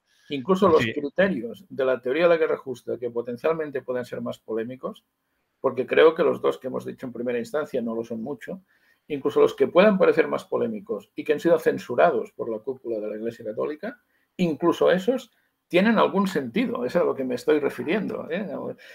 Y en su evolución la teoría va puliéndose, eh, pero incluso los que son más eh, complicados de digerir no están faltos de un razonamiento, incluso moral, detrás. Eso es interesante. Bueno, y luego ya te digo, lo, lo, interesante también de la tesis es que evoluciona lentamente porque es derecho natural, pero que sí que es verdad que con el paso de los siglos ha ido incorporando a partir de este núcleo duro agustino-tomista un par de justas causas más que no tienen desperdicio, porque ya vienen de la época de Francisco de Vitoria y de la época de, de Grocio, pero bueno, eh, estamos hablando, si lo tuviera que plantear con palabras actuales, de la intervención humanitaria, una cosa que con palabras de la época pone sobre la mesa en los términos que veremos Vitoria, y estamos hablando también de la guerra preventiva, que con palabras de la época pone sobre la mesa Hugo Grocio. Pero antes de pasar a ello, si me permites, Javier, para terminar el bloque agustino-tomista, incluso para marcar un poco los dos bloques, ¿eh? para ver que en esta primera etapa de la tradición de la guerra justa ni San Agustín ni Santo Tomás hablan ni de intervención humanitaria ni de guerra preventiva. ¿eh? Entonces marcamos esa distancia que temporalmente también se nota. Eh, déjame hacer un, apéndice que me parece fundamental, porque hasta ahora hemos estado hablando siempre de jus ad bellum, el derecho a la guerra. Pero los clásicos de la guerra justa ya ponen sobre la mesa el tema del jus in bello, que sería lo más parecido al derecho internacional humanitario en la actualidad, ¿no? el comportamiento de, los actores, eh, de, los, de los beligerantes en plena guerra. Y lo hacen a lo grande, ¿eh? lo hacen eh, hasta el punto de que una vulneración del jus in bello, que era, te diré un poco en qué consiste o las palabras que emplean para explicarlo, una vulneración del jus in bello podría tener consecuencias sobrevenidas sobre el jus ad bellum. ellos llegan a plantear que una guerra puede iniciarse como una guerra justa, pero si tú no cumples con una serie de criterios eh, mientras guerreas, cuando estás combatiendo, esa guerra puede devenir injusta por injusticia sobrevenida. Es decir, poca broma. Porque iríamos a lo que hemos dicho al principio de la charla. Es, decir, es una teoría tan estricta, la tradición de la guerra justa, que al final no es tan fácil que haya tantas guerras justas por allí, de acuerdo con la tradición de la guerra justa. Porque hay que ahora me imagino que va a salir, ¿no? Cuando hablemos de autores contemporáneos, pero esto ya nos, eh, nos lleva, ¿no? por ejemplo, a la Segunda Guerra Mundial. pero bueno, entraremos allá más adelante. Sí. Más adelante, ¿no? Pero de momento, para, para poder ver cómo se modula eso en la Segunda Guerra Mundial y en función de qué criterio, hay que entender la teoría base, que es lo que vamos a exponer ahora. Es la teoría base, insisto, que también alimenta al derecho internacional humanitario. A ver, las palabras que emplean los autores son palabras de cada época, de cada contexto histórico. Y así hay que entenderlas. Las palabras concretas son que una guerra eh, puede ser injusta por injusticia sobrevenida si el que tiene una justa causa opera con exceso de codicia o con exceso de crueldad. Esas son codicia y crueldad las palabrejas ¿eh? que San Agustín, Santo Tomás emplean para penalizar la conducta, insisto, ¿eh, Javier, de aquel que estaba en posesión de una justa causa. Puede perder la razón si no actúa de acuerdo con los parámetros, los medios correspondientes, ponderados, proporcionados. ¿Cómo traducimos esto en lenguaje actual? A ver, eh, sería el caso de que estos autores exigen, y además esto es muy cristiano, es una de las grandes aportaciones cristianas, la discriminación, he dicho bien, la discriminación de los no combatientes. Decir, antes de que aparecieran estos principios, lo típico en las guerras es que se matara a ancianos, se esclavizara a niños, se violara a mujeres, después se las matara, no había ningún respeto a nada. Y por supuesto, se esclavizara o se asesinara in situ a los guerreros enemigos cuando habían depuesto las armas. Esto era la norma. No hablo de moral, hablo de norma estadística. Claro, lo que plantean San Agustín y Santo Tomás es que esto no va así. Aunque uno tenga justa causa, tiene que respetar la vida de ancianos, de mujeres, de niños, muy importante, de soldados enemigos que han sido capturados y que han depuesto las armas. Eso es el principio de evitar un exceso de, eh, de, crueldad. Y el exceso de codicia tiene que ver con el principio de proporcionalidad, que es muy característico de la tradición de la guerra justa. Diciéndolo así muy fácil, para que nos entiendan a la primera, si yo puedo conseguir mi objetivo eh, en legítima defensa o en defensa frente a una agresión indirecta, o incluso si se aplicara una lógica de guerra punitiva, digámoslo así, muy pictóricamente, matando a mil, pues no tengo que matar a diez mil, aunque pueda, aunque me venga bien. Es decir, tienes que causar el mínimo daño posible, eso sí, para cubrir tu legítimo objetivo de defensa. Por tanto, lo que están planteando también es que no vale ¿eh? la excusa de que hemos entrado en guerra y que soy la parte ofendida, soy la que está en posesión de justa causa, para decir, bueno, ahora aprovecho y voy a cargarme pues todo lo que pueda del país vecino. No va así, porque si obras de esta manera, la guerra que empezó siendo justa puede ser injusta por injusticia sobrevenida. Bueno, y esto lo planteo para que se vea y para que nos escucha vea, pues que, de nuevo, la tradición de la guerra justa es muy matizada y que para nada tiene como objetivo hacer una apología de la guerra y legitimar las guerras. Las guerras se habían legitimado solas antes de que apareciera esta tradición de pensamiento. Y de hecho, para muchos, esta tradición de pensamiento es hasta antipática, porque pone cortapisas, porque pone criterios cuando la guerra eh, se inicia. Y bueno, esto lo, cual también explica, también para que la para contextualizarlo, ¿no? que, que, esto fuera una, una teoría, una doctrina, pero que luego la realidad en un porcentaje muy alto de, las veces fuera por otro lado. ¿no? Bueno, como pasa también en nuestros días, tenemos el derecho, pero tenemos las transgresiones al derecho, y la realidad combina ambas cosas. tenemos una serie de principios, pero luego muchas veces que esos principios no, se cumplen. ¿no? Bueno, pero por eso la... Bueno, que eso, es evidente, lo que está comentando es evidente, pero... Sí, sí, sí. Moralmente, y de hecho marca el camino. Si tú quieres que la guerra que tú inicias porque estás en posesión de una justa causa, porque eres el agredido, porque estás en posición de agredido en una agresión indirecta, o mm. pongamos por el caso, porque se restaura la lógica de la guerra punitiva, eh, pero se restaura de esta manera, exigiendo todos estos parámetros de proporcionalidad y demás, bueno, mientras actúes así, la guerra entraría dentro de los parámetros legitimables por esta teoría. A la que te despistas de eso, la tradición de la guerra justa es la primera en decir que esa guerra pasa a ser una guerra injusta y en penalizarla moralmente. Este es el quid de la cuestión. Por tanto, marca el camino al guerrero, marca el camino al estadista si quiere obtener una cierta legitimidad moral, ¿eh? que es de lo que eh, estamos hablando, digamos, en la charla de hoy en definitiva. Y bueno, como te decía, ahora sí, eh, porque esto es un tema que introducen San Agustín y Santo Tomás, ¿no? Entonces ahora sí que podríamos hablar, pues entrando ya en el siglo XVI, XVII, en mi opinión es una época dorada ¿eh? de la tradición de la guerra justa, porque, porque aparecen criterios nuevos, aparecen nuevas justas causas que, en resumen, serían las que he insinuado. Aparece el primer debate sobre la intervención o injerencia humanitaria, Incluso yo lo veo ¿eh? como un antecedente lejano, pero antecedente de la responsabilidad de proteger. Ahora verás cómo lo argumentaré con qué ejemplos históricos. Y luego el tema de la guerra preventiva. ¿no? Entonces, quizá por ir por partes, mejor empezar por el primero en el tiempo, que es Francisco de Vitoria. en las lecturas de, sí, de Jure Belli, de Indis. ¿no? Y además es muy interesante porque Vitoria, a ver, te acordarás, Javier, que en el último congreso de la, de la ECPA, al que fuimos en Salamanca, visitamos la Facultad de Derecho, la, vieja, la antigua, en la que daba clase, Sí, exactamente. Jesús de León, ¿te acuerdas? sí, sí, sí. Unos bancos, unos bancos sin respaldo que deben ser bastante incómodos, pero bueno, era gente hecha de otra pasta. Claro.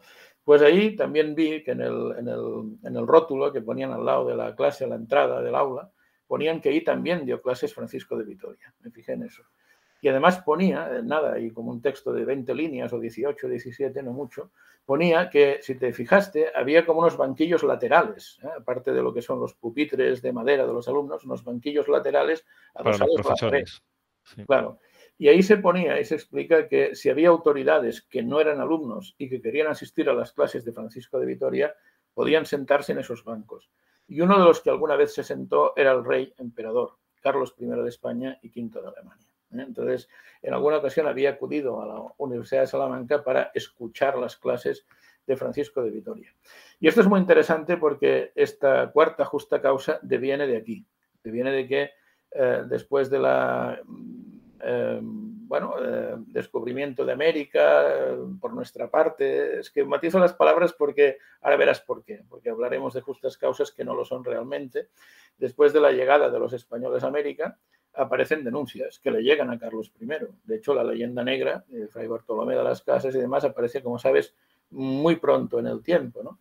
Y bueno, algunas de esas primeras denuncias le llegan a Carlos I y Carlos I, el rey, tenía a los nativos americanos como súbditos en el mejor sentido de la palabra, es decir, se preocupaba, claro, por la suerte de esos súbditos que también lo eran. ¿Y a quién llama? Quizá entre otros, ¿eh? pero sé seguro que llama a Francisco de Vitoria. Quizá entre otros, ¿eh? pero es conocido el episodio en que llama al maestro de Salamanca y de la escuela de Salamanca. Y le pregunta a Francisco de Vitoria mira, está pasando esto, me llegan estas quejas de América, ¿qué ocurre? ¿Cómo lo gestiono? Porque estoy preocupado, estoy preocupado por los excesos ¿eh? de, los, de los españoles, de los castellanos fundamentalmente en aquella época que llegan a América y que hacen esto con los nativos. Pues eso dicen. Y Vitoria lo que plantea es, vamos a ver, vamos a analizar el tema de nuestra presencia en América desde el punto de vista de la tradición de la guerra justa, del cual él era Dalit, porque él había leído San Agustín, había leído Santo Tomás y procesaba esas teorías, entiendo que también en esa aula que fuimos a visitar, ¿no? en el contexto de ese congreso. Y entonces lo primero que hace Francisco de Vitoria, no te lo pierdas, es cargarse literalmente una serie de falsas justas causas que hoy ya ni las explicamos, porque es gracias a Vitoria que fueron desterradas en el siglo XVI del erario de posibles justas causas.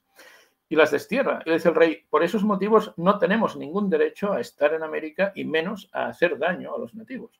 Y por ejemplo, Javier plantea el supuesto derecho de descubrimiento. Pues hoy antes en la explicación utilizaba la palabra y al mismo tiempo con el freno de mano a punto, ¿no? Frenaba porque, claro, la lógica de Vitoria es, pero qué descubrimiento, los nativos ya se habían descubierto a sí mismos, es nuestro problema, en todo caso, si los descubrimos cientos de años después. Eso no otorga eh, un derecho para nada a emplear las armas, digamos, en América, o un supuesto derecho de conquista que tiene que ver con lo que antes comentábamos, ¿eh? de Platón, de Aristóteles, de Cicerón, o como tú decías también, siempre y cuando el fundamento sea en ese caso, pues democratizar, etcétera, pero en todo caso en el liberalismo, que comentabas, el liberalismo hegemónico. ¿no? Pero el derecho de conquista, como presunto derecho natural, como presunta justa causa, es descartada también ipso facto por Francisco de Vitoria, es decir, desmonta el edificio teórico en el que se basaba una mm, teoría paralela, falsa teoría, nada que ver ¿eh? con la lógica agustino tomista, y más que ver con una especie de tendencia realista, disfrazar con palabras morales, pues lógicas que tienen que ver con realpolitik. Todo se lo carga Vitoria. Dicho lo cual, dicho lo cual, Vitoria le plantea al rey, a Carlos I, que podía haber un par de motivos por los cuales sí podríamos, podrían nuestros antepasados españoles, eh, desenfundar su arma en territorio americano. Y, y, como hago entradillas cuando explico las cosas, eh, lo que ahora diré, ten en cuenta, Javier, que ha servido para que en el mundo anglosajón consideren a Francisco de Vitoria el padre de los derechos humanos. Es muy fuerte, ¿eh? porque aquí siempre nos flagelamos, no nos damos cuenta de los cracks que tenemos en nuestro país. No, no, porque mientras que Grocio es considerado como el padre del derecho internacional, lo de Vitoria es más gordo, el padre de los derechos humanos. ¿Por qué? Ahora lo cuento. Entonces, Vitoria dice, podemos desenfundar el arma en América, en ocasiones debemos hacerlo además, pero desde luego no por un derecho de descubrimiento de conquista, sino por dos motivos fundamentales. Primero, Vitoria dice que habría una especie de derecho natural, universal, humano, de cualquiera en cualquier lugar, que sería el derecho a comerciar y a predicar. Por tanto, si en América aparece un comerciante, un predicador español, eh, tiene derecho a hacerlo. Y si los nativos, por el mero hecho de que aquella es su tierra, intentan agredirlos eh, con armas en la mano, tienen derecho a defenderse, esos comerciantes o esos predicadores. Y si no pueden porque no llevan armas, que es lo usual, pues tiene que haber una tropa que los defienda. Claro, esto vale al revés también, pero esto la gente lo entenderá enseguida, porque cuando yo lo cuento así, algunos de los que me oyen dirán, ya está el típico discurso imperialista tal y cual. No, no, no, amigo. Lo que estoy diciendo es que si hay un musulmán que pone una mezquita aquí, no podemos matarlo pedradas, no podemos enviar al ejército a matarlo. Eso también lo diría Francisco de Vitoria, porque tiene derecho de predicación. O que si viene un testigo de Jehová a predicar a mi casa, no lo puedo echar a patadas. De hecho, no los echo a patadas, les invito a entrar, ¿no? Pero es un derecho de predicación. O que si viene un empresario ruso a invertir aquí, no podemos pegarle fuego a su empresa, porque tiene derecho de comercio, ¿no? Y que si lo hiciéramos, sus respectivos países podrían tomar cartas en el asunto en contra del nuestro. Están planteando esto, está planteando esto Francisco de Vitoria. Y esta es una, pero la fundamental es la que viene ahora. La que viene ahora es la que tiene que ver con otro sucedido histórico, de lo cual tampoco son muy conscientes la gente. Eh, pero incluso hay alguna película de televisión que lo ha retratado últimamente y ahora la citaré, que es que cuando los españoles eh, llegan, llegamos, nuestros antepasados a América, por ejemplo, a la zona de México, Centroamérica, se encuentran con el imperio azteca. Entonces, ¿qué hacía el imperio azteca? Claro, aquí hay cierta lectura muy posmoderna, muy de nuestros días, que ha idealizado a estas tribus nativas y, claro, pues ha exagerado los males de los, de los imperialistas de turno. Claro, nosotros éramos muy violentos y los nativos vivían en una especie de Edén. ¿Pero de qué Edén me están hablando? Los aztecas estaban triturando a las tribus nativas vecinas. Eh, hay una película que lo registra muy bien que es Apocalipto. ¿eh? Es tremenda. ¿eh? Emer Gibson, sí. Claro, es, es que además, en efecto, está generando bastantes protestas de estos grupos así identitarios. Bueno, ya, ya, pero es que este, yo cuando leía... Pero es que la realidad es la que es. Es la realidad. Leía Gómez Robledo y otros intelectuales mexicanos que, y otros muchos que reconocen lo que se daba. Ya pueden protestar, van a protestar contra la realidad. Entonces los aztecas estaban machacando las tribus nativas. Y además de una manera, porque dices, bueno, practicaban el canibalismo, arrancando corazones en vida, sacrificios rituales masivos. Claro, no es que faltaran proteínas, o sea, no hay una excusa, esto no es el avión que se estrella en los Andes. Eh, esto es tremebundo. Y hoy en día, con palabras actuales, seguramente podríamos hablar de lógicas genocidas. Mm. bueno, que al final lo que, también lo que explica la maniobra de contrapeso del resto de tribus a favor de los españoles en contra de los aztecas. Claro, claro, claro, claro, La avanzadilla, o sea, la, fuerza que, que, tenía Hernán Cortés, ni de lejos, eh, militarmente, podía medirse con, con, el Imperio Azteca, aunque hubiera una diferencia tecnológica, pero al final los números son los que son. O sea, la cantidad tiene una cualidad en sí misma y se habrían visto desbordados. Esa, sería la parte empírica que vendría a demostrar la veracidad de los hechos históricos que sirven de fundamento para el argumento de Francisco de Vitoria. Y el argumento, la frase que él emplea es que es legítimo, es justo, y aquí viene lo que te comentaba de intervención humanitaria, incluso de responsabilidad de proteger. Es empuñar un arma para defender a los nativos de la tiranía de sus propios señores, de la tiranía de los señores de los bárbaros, que comenta Francisco de Vitoria en ese contexto.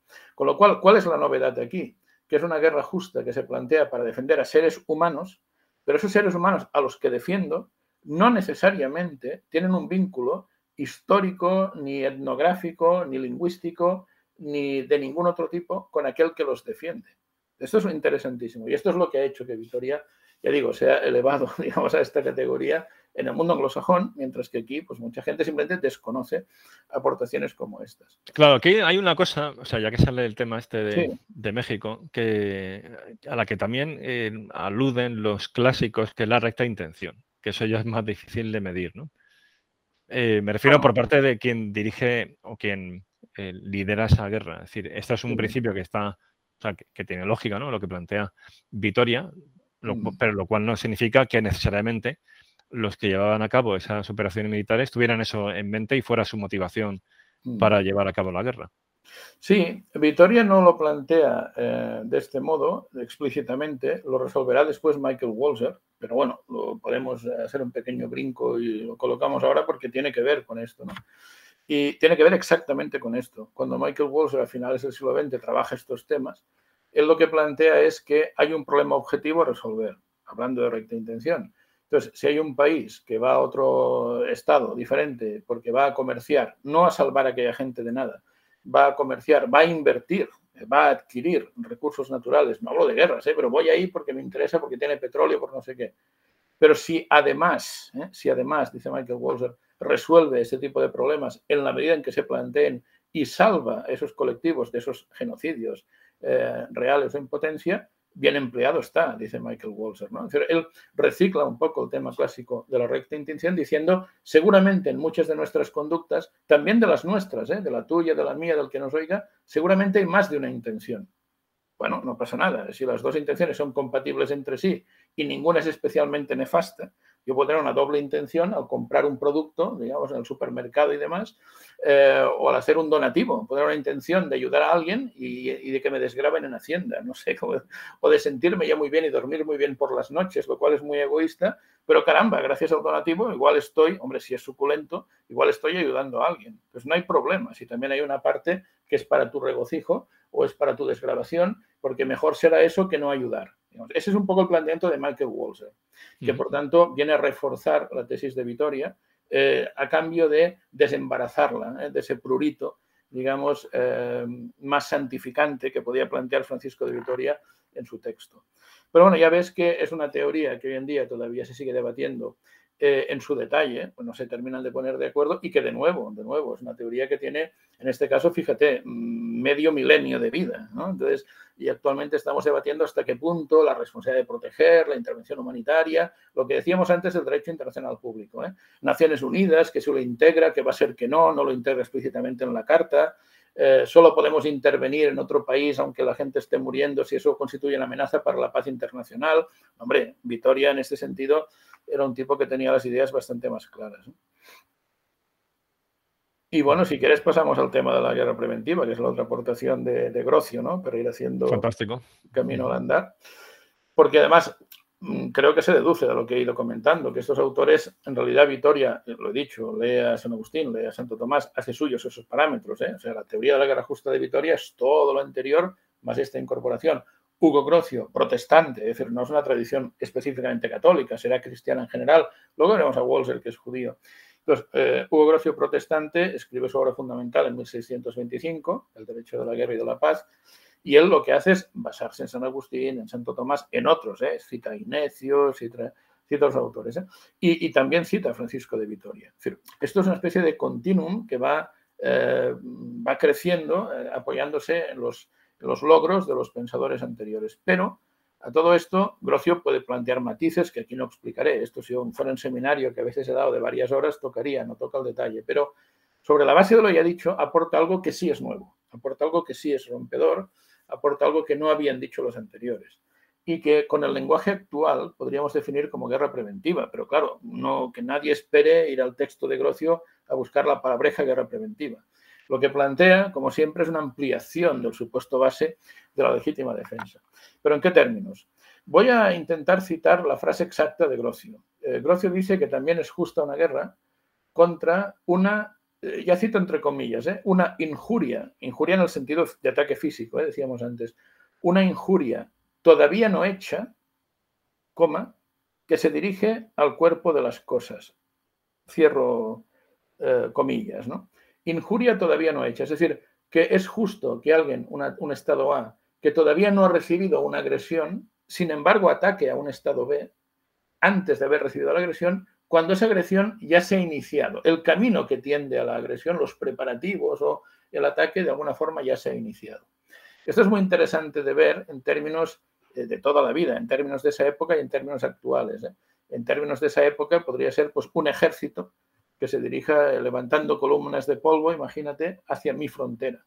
Y veo claro que es un ejército, y veo claro que están armados hasta los dientes.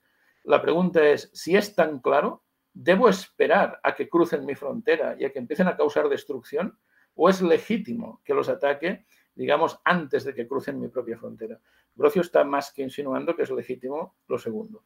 De hecho, cuando lo trasladamos a un lenguaje actual, solemos decir, bueno, y no actual, esto lo llega a plantear, esto sí, Brocio de forma bastante expresa, que habría tres condiciones para que la guerra preventiva sea justa, que es que la amenaza sea contundente, o sea, no me vale lo que decíamos antes de la mejilla, Javier, no me vale que los que van a cruzar la frontera son una patrulla de reconocimiento del enemigo. Mira, pues que la crucen ya, los iré monitorizando para que no hagan ninguna desgracia. No, aquí hablaríamos de columnas y columnas, digamos, de, gran cantidad de tropas, ¿no? Amenaza contundente, amenaza evidente, tienen que estar armados, ¿eh? tiene que notarse que no son las típicas maniobras que cada año llevan a cabo por primavera, es algo que sale de la norma, contundente, evidente e inminente. lo que sí dicen es que debería estar esperando casi hasta el último momento, pero no necesariamente que traspasen mi frontera. Este es el quid de la cuestión. Bueno, entonces mm, Grocio está poniendo sobre la mesa una posibilidad que luego, con la evolución de las tecnologías contemporáneas, luego lo hablaremos, ¿eh? cuando metamos a Michael Walzer en la ecuación, los teóricos de la actualidad, porque sobre este tema incide Michael Walzer, claro, está insinuando también lo típico. Si tú detectas en tus radares que hay un grupo de cazabombarderos eh, que todo esto rompe la norma. No es un cazabombardero aislado y sin armas visibles en el exterior que eh, está jugando a ver si cruza o no tu espacio aéreo, está jugando a ver si tu radar le detecta, le engancha o no. No, no, no.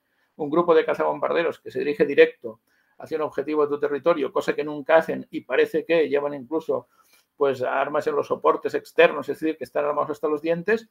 La pregunta es, para empezar a derribarlos, ¿Yo tengo que esperar a que crucen mi espacio aéreo o puedo hacerlo antes de que lleguen a mi espacio aéreo? Si tengo tiempo, si tengo capacidad para detectarlos antes. Pues la lógica de Grocio es que podría derribarlos antes de que alcancen mi espacio aéreo, ¿no? trasladado a la actualidad.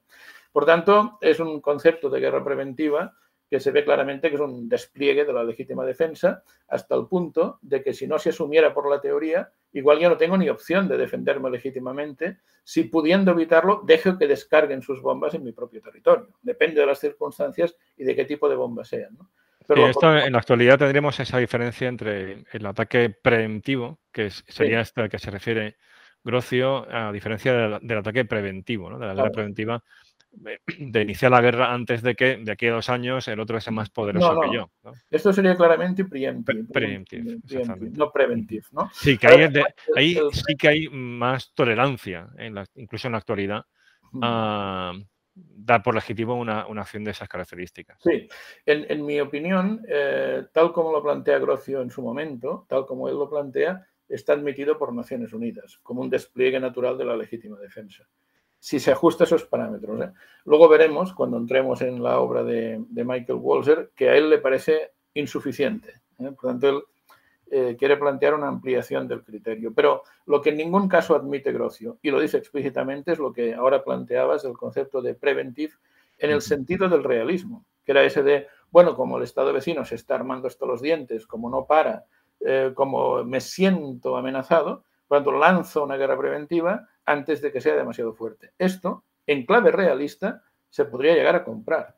En clave realista. En clave moral, Grocio lo descarta de manera explícita, como luego también Battle y otros que vienen detrás suyo, y visto así, incluso Michael Walzer ¿eh? lo descarta de manera explícita. Sí, sí, sí. A ver, no es que el realismo lo recomiende eh, normativamente, pero sí que lo entiende, ¿no? Es, la, en el fondo es lo que está detrás de la, famosa ya tan, tan manida trampa de Tucides, ¿no? Que las transiciones de poder muchas veces desembocan en conflicto porque la potencia, eh, que era hasta ese momento la, más poderosa, intenta ¿no? pues frenar el auge de, de ese rival.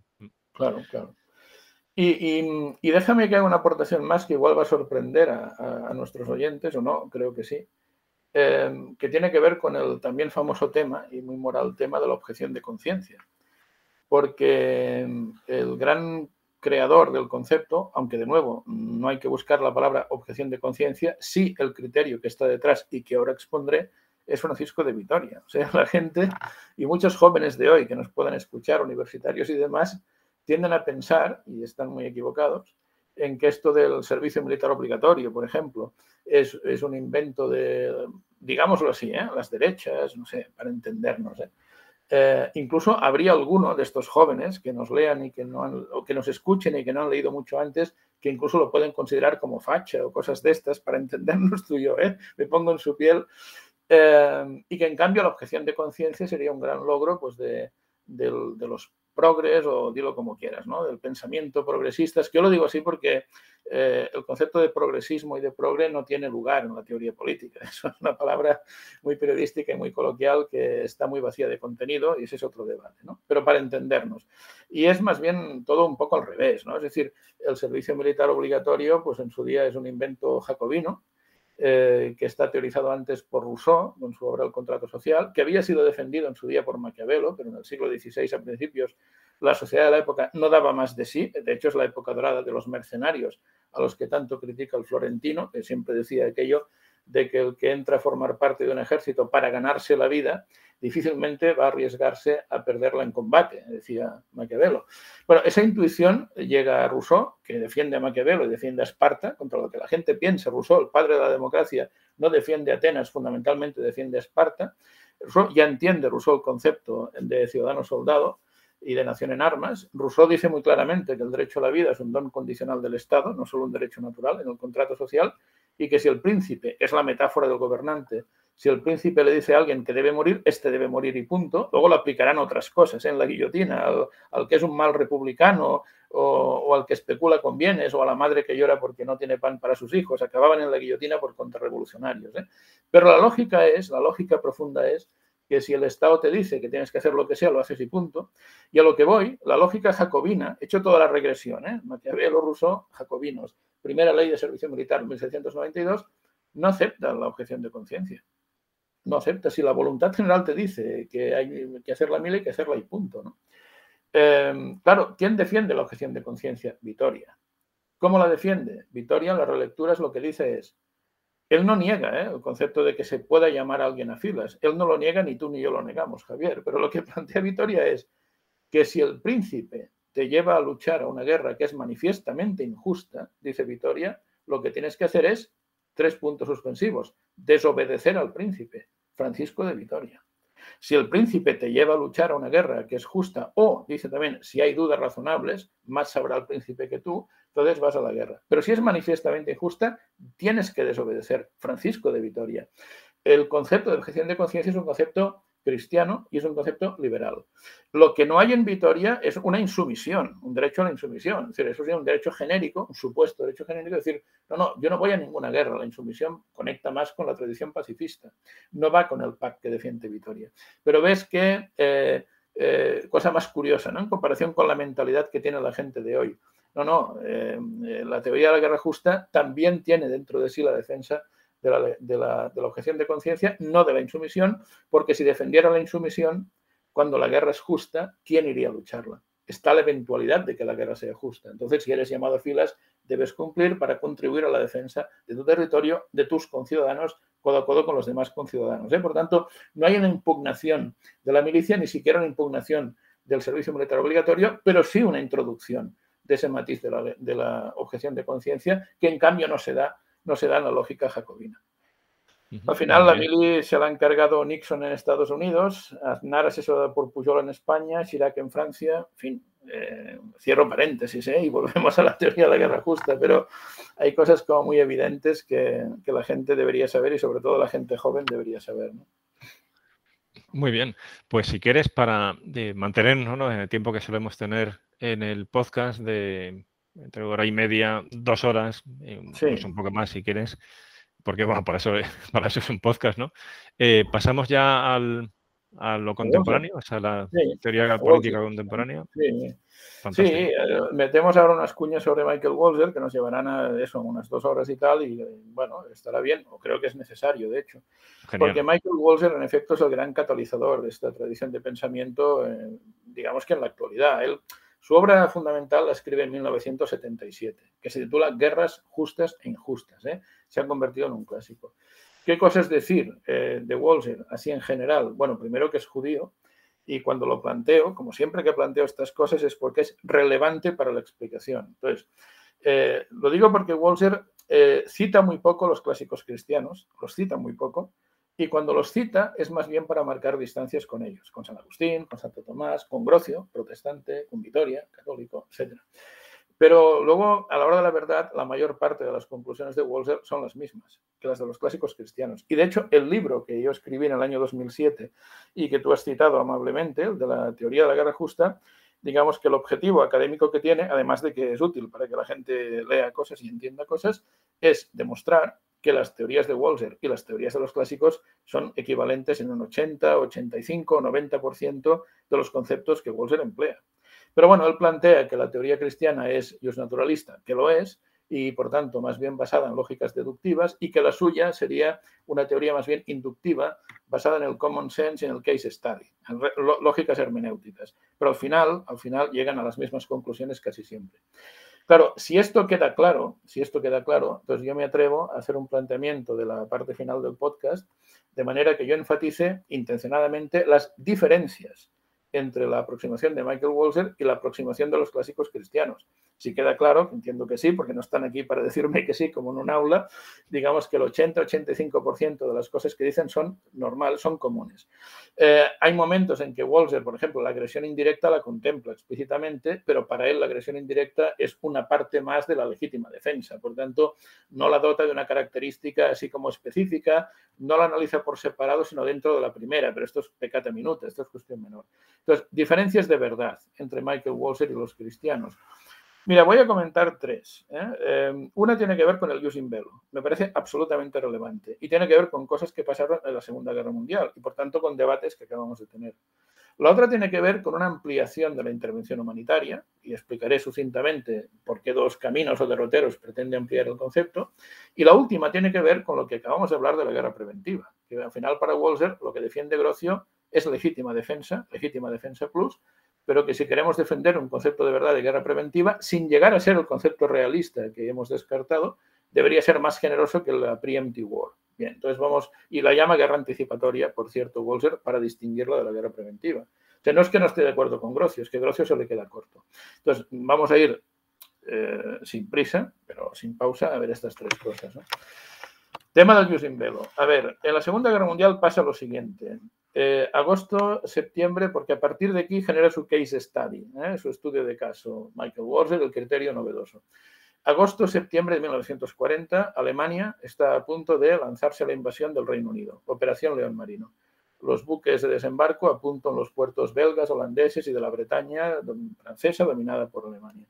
Le pide a Goering, Hitler, tres días de dominio del aire, porque mientras la RAF esté ahí dando la lata en el aire, eh, temían con razón que la Royal Navy podría hundir esos buques alemanes. os recuerdo que la Kriegsmarine estaba muy, muy fastidiada después de la campaña de Noruega de abril-mayo del 40, etcétera, etcétera. Todo, todo muy bien.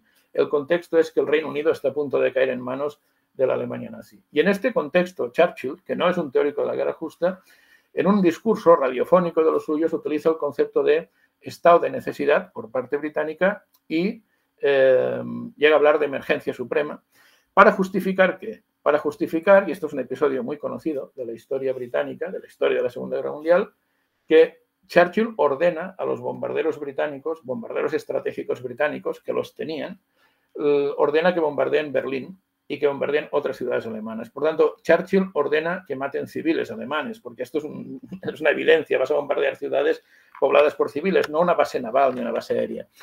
Y además Churchill sabe no solo eso, sino que lo que pretende con esta jugada Churchill es relajar la presión que la Luftwaffe está generando sobre los aeródromos británicos, sobre las fábricas de aviones británicos. Estaba a punto de ganar esos tres días de dominio aéreo la Luftwaffe.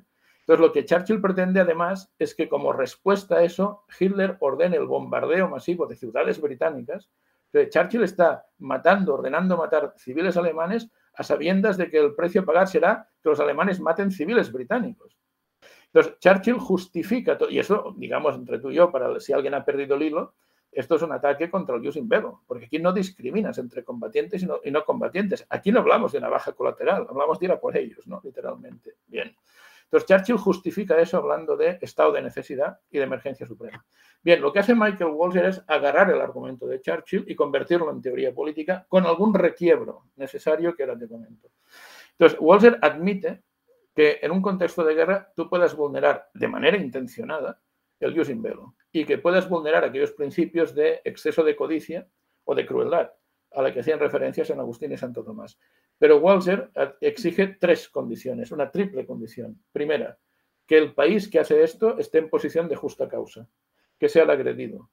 Bueno, el Reino Unido de momento entra en la guerra porque hubiera entrado igual, de acuerdo con el artículo 51 de la Carta vigente, porque Alemania ataca a Polonia, etc. ¿eh? Pero además, en ese caso, se está defendiendo ya a sí mismo. ¿Está en posición de justa causa? Sí. Eh, el segundo criterio que plantea Walser es que estés a punto de perder la guerra. O sea, que realmente si esa última jugada se consuma, se acabó. Te invaden y eres derrotado. Y el tercer elemento que Walser exige, que no sé si es tan explícito en el discurso de Churchill, eh, es el elemento de cierre para que esto encaje, es que si te derrotan, esa no, no es una derrota cualquiera, sino que de la derrota se va a deducir una crisis de civilización. Utiliza la palabra que emplea Michael Walzer, una crisis de civilización. ¿Qué es una crisis de civilización? Significa que, a ver, la idea de Walzer es que si de la derrota hipotética del Reino Unido se hubiera eh, diferido simplemente que los británicos hubieran sido otro land de Alemania y hubieran tenido que aprender alemán, no está justificado la vulneración del Jus Velo. Ahora bien, si de la, de la derrota se hubiera deducido un posible genocidio contra los judíos eh, británicos y contra la oposición más izquierdista británica, etcétera, etcétera, cosa, por otra parte, sabemos más que probable, sumado a los otros dos ítems, sí sería legítimo vulnerar el Jus Velo. Este es el criterio, Javier. No tengo nada claro que la doctrina católica actual lo acepte pero eh, es un requiebro interesante por parte de mm. Walls. Sí, porque es una lógica consecuencialista, ¿no? De que sí, justifica los medios. Muy en extremis, muy en extremis, pero al final es lo que tú dices. O sea, no es que eh, vayas a bombardear una serie de objetivos estratégicos fundamentales para el esfuerzo de guerra adversario, pero que inevitablemente, porque están muy cerca, van a morir civiles, sino que es que va directamente por las ciudades. Cosa que, en ese caso es que era así, porque el, Bombe Command tenía un problema enorme para operar en los cielos alemanes en pleno día, porque era, era suicida, con lo cual deciden bombardear de noche y de noche la precisión es, eh, es nula, con lo cual la única forma de que el bombardeo sea más o menos efectivo es bombardear ciudades, que a alguno, a alguno le dará, ¿no? Y entonces es como ellos eh, optan por los bombardeos de ciudades, por una cuestión de, de efectividad, ¿no? Pero al final están bombardeando eh, población civil y de forma consciente. Y aún así, fíjate que hasta Walzer, que pertenece a la tradición de la guerra justa y no pertenece a ninguna otra tradición alternativa, él dice, pero fijaos que en cambio, los bombardeos que también llevó a cabo la RAF en 1944 sobre ciudades alemanas como Dresde, es la época del famoso carnicero Harris, ¿eh? mariscal de la RAF, por orden de Churchill, estos, dice, son bombardeos absolutamente injustificables. Y diremos, hombre, el Reino Unido está en posición de justa causa. Sí, pero ni está perdiendo la guerra. O sea, podía haber, la tercera premisa se podía dar eh, porque Alemania tenía el proyecto que tenía, pero no está perdiendo la Segunda Guerra Mundial. Por tanto, es injustificable vulnerar el Jus in Bello de esta manera. Igual que Walser, por el mismo criterio, es absolutamente crítico con las bombas atómicas de Hiroshima y Nagasaki. Hombre, Estados Unidos está en posición de justa causa respecto de Japón, sí. ¿Japón ha practicado genocidio en Corea, en China? Sí. Pero en agosto del año 44 la guerra está ganada. Ahora, claro, dirá alguno, ya, pero eh, se iba por la rendición incondicional. De acuerdo, la tradición de la guerra justa te diría, cede en ese punto, no busques la rendición incondicional, busca otro tipo de rendición, pero es ilegítimo que para conseguir la victoria final por la vía rápida mates a civiles indiscriminadamente, que es el rol de esas bombas atómicas en definitiva. ¿no? lo digo porque es también parte del mismo libro de Michael Walzer. De nuevo, el teórico de la guerra justa, aunque apure el argumento, te plantea luego la corrección, el matiz o el requiebro para, para que esto sea moralmente aceptable. Muy bien, pues oye, si querés, vamos al tema de la ampliación de las intervenciones y al tema de la guerra anticipatoria. ¿eh? Estupendo, sí. sí, sí, Bueno, en, relación con la intervención humanitaria, Walser está plenamente de acuerdo con lo que plantean los clásicos, lo que contaba antes, ¿eh? es decir, bueno, lo que plantea Vitoria, lo que plantea Hugo Grocio, plenamente de acuerdo, le pone algún concepto un poco más actual, deja claro pues que tienen que ser vulneraciones masivas de derechos fundamentales como el derecho a la vida, bueno, un poco lo que había dicho Vitoria cuando hablábamos de, del inicio de la teoría de la responsabilidad de proteger y demás. ¿eh? Ningún problema. Pero añade dos supuestos más que han tenido, te diré Javier, de momento escasa fortuna y siguen generando cierto debate, ¿eh? pero para que los oyentes lo sepan.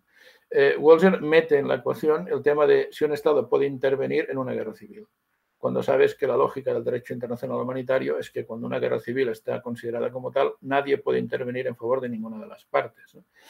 Bien, la lógica de Walser es que en principio esto funciona así, a no ser que alguien intervenga en favor de una de las partes. Entonces Walser dice, si esto es así, los demás países tienen todo el derecho del mundo a intervenir en favor de la otra parte.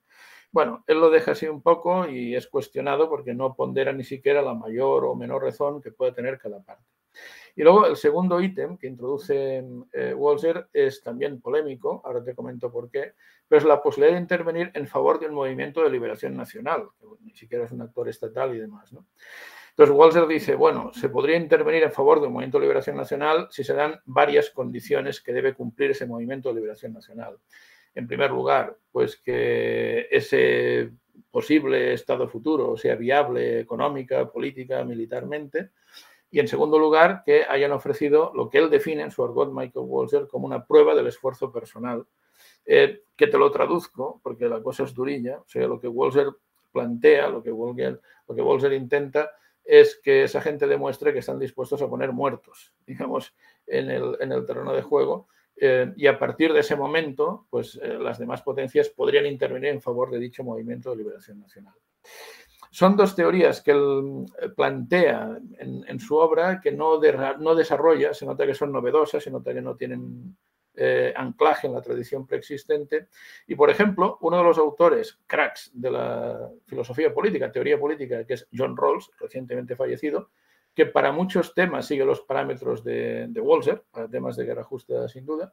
Eh, esto último lo cuestiona, ¿eh? porque Rawls dice, eh, estoy de acuerdo contigo, Michael Walser, en casi todo, pero aquí cuidado, porque también habría que evaluar otra cosa. ¿no? Es decir, si cuando ese movimiento de liberación nacional salga con la suya y genera un Estado propio, ¿cómo serán defendidos o no los derechos de los individuos en ese estado eh, segundo, en el estado que se genera a partir de ese conflicto.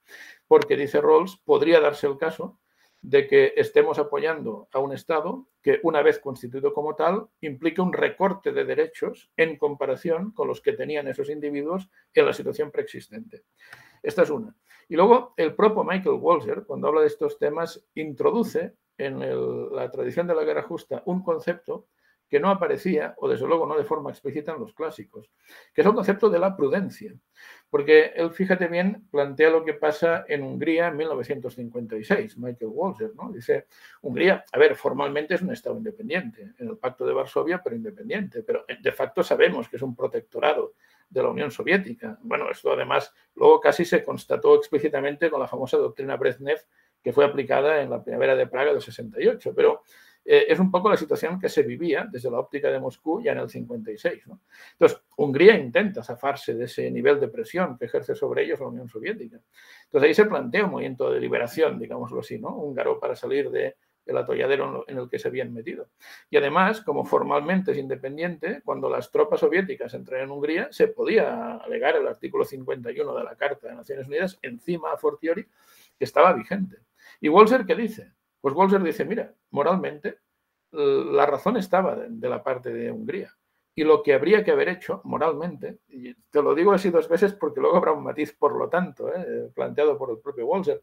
Entonces, moralmente lo que habría que haber hecho es eh, acudir en auxilio, pues la OTAN, por ejemplo, eh, por delegación de Naciones Unidas. No es área OTAN, bueno, pero por delegación de la ONU, artículo 51, pues haber acudido en auxilio de Hungría. Pero el propio Michael Walser hace un requiebro no, no, pero lo, correcto es no haber ido en ayuda de Hungría. Ostras, ¿qué ocurre? Claro, porque vamos un poco a lo que decíamos antes de tener también los pies en el suelo. Los teóricos de la guerra justa son teóricos de la guerra justa, no son marcianos. Es decir, si tú acudes en favor de Hungría, había un riesgo gravísimo entonces de que estallara la Tercera Guerra Mundial. Con o sin escalada nuclear, habríamos visto, pero Tercera Guerra Mundial. Entonces, al final, Walser incorpora el criterio de la prudencia a partir de estos casos, ¿eh? que no sean los casos tan clásicos y porque son casos complejos, pero no, por tanto, lo justo era no ir, porque lo prudente era no ir.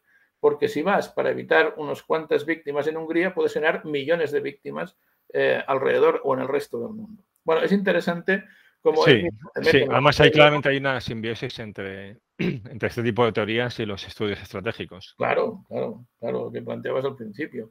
Al final esto aporta unos criterios muy relevantes, pero al final los que tocamos estos temas, yo creo que conviene tener en cuenta todos los parámetros. Yo tengo en cuenta el parámetro moral, pero no lo mezclo con el parámetro de análisis puramente geopolítico. Una cosa es tenerlos en cuenta, hay que tenerlos en cuenta, otra cosa es que se contaminen demasiado. Pero efectivamente, cuando uno analiza temas a nivel de relaciones internacionales, es conveniente que tenga en cuenta la parte jurídica, la parte geopolítica, la parte moral y la parte militar y las partes que hagan falta. El tema es que la realidad es compleja y ante una realidad tan poliédrica no podemos analizarla con una mirada eh, demasiado ensimismada en un solo aspecto. Y muy rápidamente, Javier, porque estamos un poco al límite, pero me gustaría dar cuatro pinceladas básicas porque es interesantísimo del concepto de guerra anticipatoria que plantea Michael Walzer al final de su libro del año 77, ¿no? porque matiza el concepto de guerra preventiva que hemos visto de Grocio muy claramente. Está eh, satisfecho, pero le parece insuficiente, como hemos dicho, el concepto de Grocio. Claro, aquí lo que plantea Michael Walzer es que la exigencia de Grocio para que una guerra preventiva sea justa, que es que la amenaza sea contundente, en eso está de acuerdo, que sea evidente, está de acuerdo, pero que sea inminente, eso es lo que discute Walzer. ¿no? Dice, hombre, Grocio me puede exigir que la amenaza sea inminente en el siglo XVII, pero ¿qué es la inminencia en el siglo XX, ¿no? con las tecnologías militares que tenemos ahora? Entonces, él propone una interpretación alternativa de la guerra preventiva como guerra justa. Le llama anticipatoria y es la que sigue. Nos la propone con una metáfora, la metáfora del oeste americano, un duelo. Podría ser también un típico duelo decimonónico, ¿eh? entre dos caballeros decimonónicos por cualquier lío que tengan, de honor. Me da igual, que el que nos escuche se imagine cualquiera de los dos escenarios. Entonces, con esta metáfora, Walser dibuja el escenario que antes ha dibujado Grocio para él hacer un requiebro, una variación sobre ese escenario. Entonces, Walser dice, el escenario de, de Grocio, el clásico, es un duelo. Si tú estás en un duelo y tú sabes a lo que vas y el otro también está armado, claro, no es cuestión de que tú digas, voy a dejar que el otro desenfunde primero a ver si dispara. Voy a dejar que dispare a ver si me da en el blanco, a ver si me da y voy a ver, a ver dónde me da, porque igual depende de dónde me dé, todavía puedo reaccionar. No, no es eso. Eso es lo que Grocio quería evitar. En una, tesitura de este tipo, aunque el otro no haya disparado, tienes derecho a desenfundar primero. Es una amenaza, una injuria todavía no hecha, decía Grocio, una injuria todavía no hecha, que ya se dirige al cuerpo de las cosas. Está delante de ti, está enfundando la pistola, está a punto de dispararte. Puedes disparar primero. Siempre te quedará la duda moral. ¿eh? Yo disparo primero en un duelo, me quedará la duda. Al final, hubiera desenfundado y de desenfundar hubiera disparado, hubiera disparado a matar, no lo sé, pero aún así está justificado en ese contexto que yo dispare. Walser no discute esto, pero le parece insuficiente. Entonces, él hace el siguiente matiz, la variación de esta metáfora. Él dice, imaginaos ahora que hay dos personas discutiendo en un salón del oeste. Eh, discuten muy duramente, muy arduamente, es creíble que los dos están muy excitados y resulta que uno de ellos le dice al otro, mira, no llevo el arma encima, pero bueno, estoy insultándolo, ¿eh? eh aquello eh, absolutamente irascible. En un ataque de ira no llevo el arma encima, pero voy a ir a buscarla, eh, subo a mi piso, la busco, ya la tengo cargada, bajo y te descerrajo el cargador en la cabeza. Muy bien. En esta tesitura, dice Walser, es justo que yo le pida a la persona que va a ser muerta a tiros que se espere a que el otro baje del piso si, realmente conocemos, ¿eh? por su carácter, porque tiene antecedentes, por lo que sea, tenemos fundamentos para pensar que va a cumplir su amenaza, ¿es legítimo que yo le pida que se espere a que el otro baje con el arma para intentar matarlo? Igual se responde, no, en una situación de este tipo es legítimo que la persona amenazada le pegue un tiro por la espalda al otro, lo dice así, ¿eh? cuando el otro va a su casa a buscar el arma. Pues sobre esta base, él reconstruye el concepto de guerra preventiva como guerra justa. Entonces dice, es justa una guerra preventiva, que él le llama, insisto, anticipatoria, cuando eh, se da una amenaza contundente, me estoy jugando la vida, un Estado se está jugando su existencia como Estado, es evidente, porque las pruebas del carácter del Estado, del individuo, de las armas que tiene el Estado, el individuo, son suficientemente razonables, y cuando esperar un poco más, discute la inminencia de la amenaza, ¿no? Esperar un poco más incrementa exponencialmente el riesgo. Entonces, si todo está tan claro, ¿para qué esperar? Concepto de guerra anticipatoria. Y él lo combina con un concepto que es el de miedo justo. ¿Qué es el miedo justo? Es decir, ni siquiera vale para entender que es justa esa guerra preventiva, ahora llamada anticipatoria, la sensación de miedo. El miedo justo es un miedo que un tercero podría evaluar como razonable. Porque es cierto que hay gente que a la mínima ¿eh? tiene miedo y a la mínima tiene reacciones exageradas. Oh, me han agredido, me quieren agredir. Bueno, bueno, Veamos si un árbitro imparcial, yo digo a veces a mis alumnos, si un marciano, para entendernos metafóricamente, ¿no? Si un tercero que no tiene nada que ver evalúa eso como una situación eh, que responde a una situación de miedo. En ese caso, la guerra podría ser justa como guerra anticipatoria. Y el ejemplo que nos pone Michael Walzer es el de la Guerra de los Seis Días de 1967. Que por cierto, ahora lo cuento un poco, o si quieres lo contamos entre tú y yo, porque es un caso que conoces a la perfección, pero que alguien también dirá de que nos escucha, claro, es que Walzer es judío y elogia un caso en que el beneficiario de la aplicación de la teoría es Israel. Y antes de que tú y yo vayamos para rematar, digamos, esta charla a hablar de ese caso, un poco, eh, que conste a los que nos escuchan que Walzer, por ejemplo, fue muy crítico con la actuación de Israel en la guerra del 2006 que antes comentabas en el sur del Líbano contra Hezbollah. Fue muy crítico. ¿Por qué? Porque en alguna de estas Israel bombardea eh, pues, infraestructuras críticas. Para el Líbano y su población, alguna central eléctrica, algún depósito de agua potable. Y claro, Walser fue muy, muy crítico, explícitamente crítico con Israel. Es decir, sí, porque bombardearon objetivos que tenían utilidad militar, como por ejemplo el propio aeropuerto, al menos los israelíes lo justificaron como una forma de aislar ¿no? el campo de batalla. Pero luego hubo, sí, en efecto, algunos que ya era, no había por dónde cogerlo, el de la planta eléctrica, la planta eh, de aguas, porque ahí había una intención mm, fácilmente deducible eh, punitiva. O sea, de castigar a, O sea, de ejercer coerción al, gobierno de Líbano para que a su vez eh, metiera en vereda a, a Hezbollah. Cosa que, a ver, que tiene sentido, pero es que el gobierno de Líbano no podía. Si los propios israelíes estaban teniendo problemas con lo eficaces que son las Fuerzas Armadas israelíes, no digamos lo que podía hacer el ejército libanés, que era... No, no, y, por el perjuicio que causas a la población civil, que vamos al tema del Usain y demás, ¿no? No, pero me refiero que anticipo esto para que nuestros oyentes vean que Walser es un tipo al final bastante ecuánime. sí, no es una cuestión de sesgo. Mm. Claro, claro. Dicho esto, vamos a la guerra de los seis días, ¿no? ¿Ahí qué ocurre? Bueno, ahí ocurre que hay una coalición árabe que amenaza a Israel.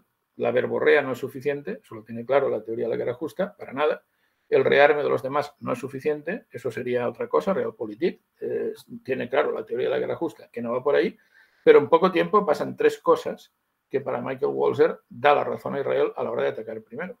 Entonces, primero, eh, se genera una especie de Estado Mayor conjunto, la palabra sería combinado, entre esos diferentes estados, cuando normalmente no lo tenían activado o no lo tenían, con lo cual la mosca detrás de la oreja, Segundo, hay un movimiento de tropas hacia la frontera eh, que tienen con Israel, los países que tienen esa frontera común con Israel, movimiento masivo de tropas. Y tercero, que es lo que a, a le resulta más llamativo, es que los cascos azules que estaban en el Sinaí, que creo recordar que eran fundamentalmente suecos en aquel contexto, se van y actuaban como fuerzas de interposición, literalmente. Cuando se retiran los cascos azules, claro, Walter dice, Israel ya tiene todos, las, todos los datos eh, sumados, digamos, ¿no? La, la, juxtaposición de datos, la, la, intersección de datos, como para pensar que la ofensiva del otro es inminente. Entonces, tenía que esperar Israel a que se diera la ofensiva. No, podía actuar, eh, digamos, de manera proactiva, que es lo que hizo y le permitió ganar la guerra y salvar ¿no? esa circunstancia. Porque además en ese caso estaba la falta de profundidad estratégica de Israel, porque no es el Israel que ahora mismo vemos en el mapa, sino es el Israel donde eh, Cisjordania era Jordania, claro, de facto. Entonces ¿no? había algunas partes del territorio que tenían menos de 18 kilómetros entre la frontera jordana y el mar, ¿no? con lo cual podían partir el, país en dos rápidamente y, o sea, que había una amenaza existencial contra Israel. No, y este es el, es el, criterio. Por tanto, este es el criterio que es un poco más discutible porque el de Grocio, ya digo, está asumido incluso por la ONU. Pero que, bueno, en la línea de Walser da juego también para ver cómo trasladar esta teoría a finales del siglo XX o principios del XXI. E insisto, ¿eh? aunque los parámetros fundamentales de la misma que hoy hemos expuesto eh, son inalterables y son estables todos los siglos, hay un cierto debate, una cierta evolución. No, no son giros de 180 grados cada cinco años, ni mucho menos. No tendría sentido pero hay una cierta evolución y hay un debate interno dentro de la propia tradición de la guerra justa, como dentro de otros planteamientos, pues hay líneas un poco más, digamos, sesgadas hacia el realismo sin serlo y un poco más sesgadas hacia el pacifismo sin serlo. ¿eh? Acabo, como he empezado, diciendo que hay que entender esta teoría como una tercera vía, que es que no quiere ser realista y no quiere ser pacifista. Y al final, curiosamente, acaba siendo mucho más matizada en estos aspectos morales que la teoría realista y que la teoría. Estupendo. Pues bueno, yo creo que ha sido una visión de conjunto muy rica. Que esto no ha sido un seminario de muchas horas, pero, pero bueno, sí que hemos tenido un buen rato para profundizar en ello y desde luego que lo has hecho y yo creo que los que nos escuchan van a estar más que, más que satisfechos porque por un lado es una visión general para un tema que, se trata poco. Yo creo que todos hemos oído hablar de, la teoría de la guerra justa y sí que nos sonaban algunas condiciones, pero aquí lo que tenemos es una exposición muy completa de los principales autores, de esa evolución histórica y luego con guiños también a la actualidad que, se agradece. Y luego lo que tú comentabas, ¿no? como uno de los temas centrales de, vamos, de, lo que, de lo que nos has contado. Es la dificultad de identificar guerras que realmente se ajusten a ese ideal, ¿no? De la, o sea, guerras que podemos decir que realmente sean justas, tanto en el use ad bellum como en el use in bello, porque la Segunda Guerra Mundial sí que es fácil, ¿no? De ver como una guerra justa en cuanto al use ad bellum por parte de los aliados contra la Alemania nazi, pero eh, hubo vulneraciones claras del use in bello, entre medias, por parte de esos aliados. que pocas guerras como tal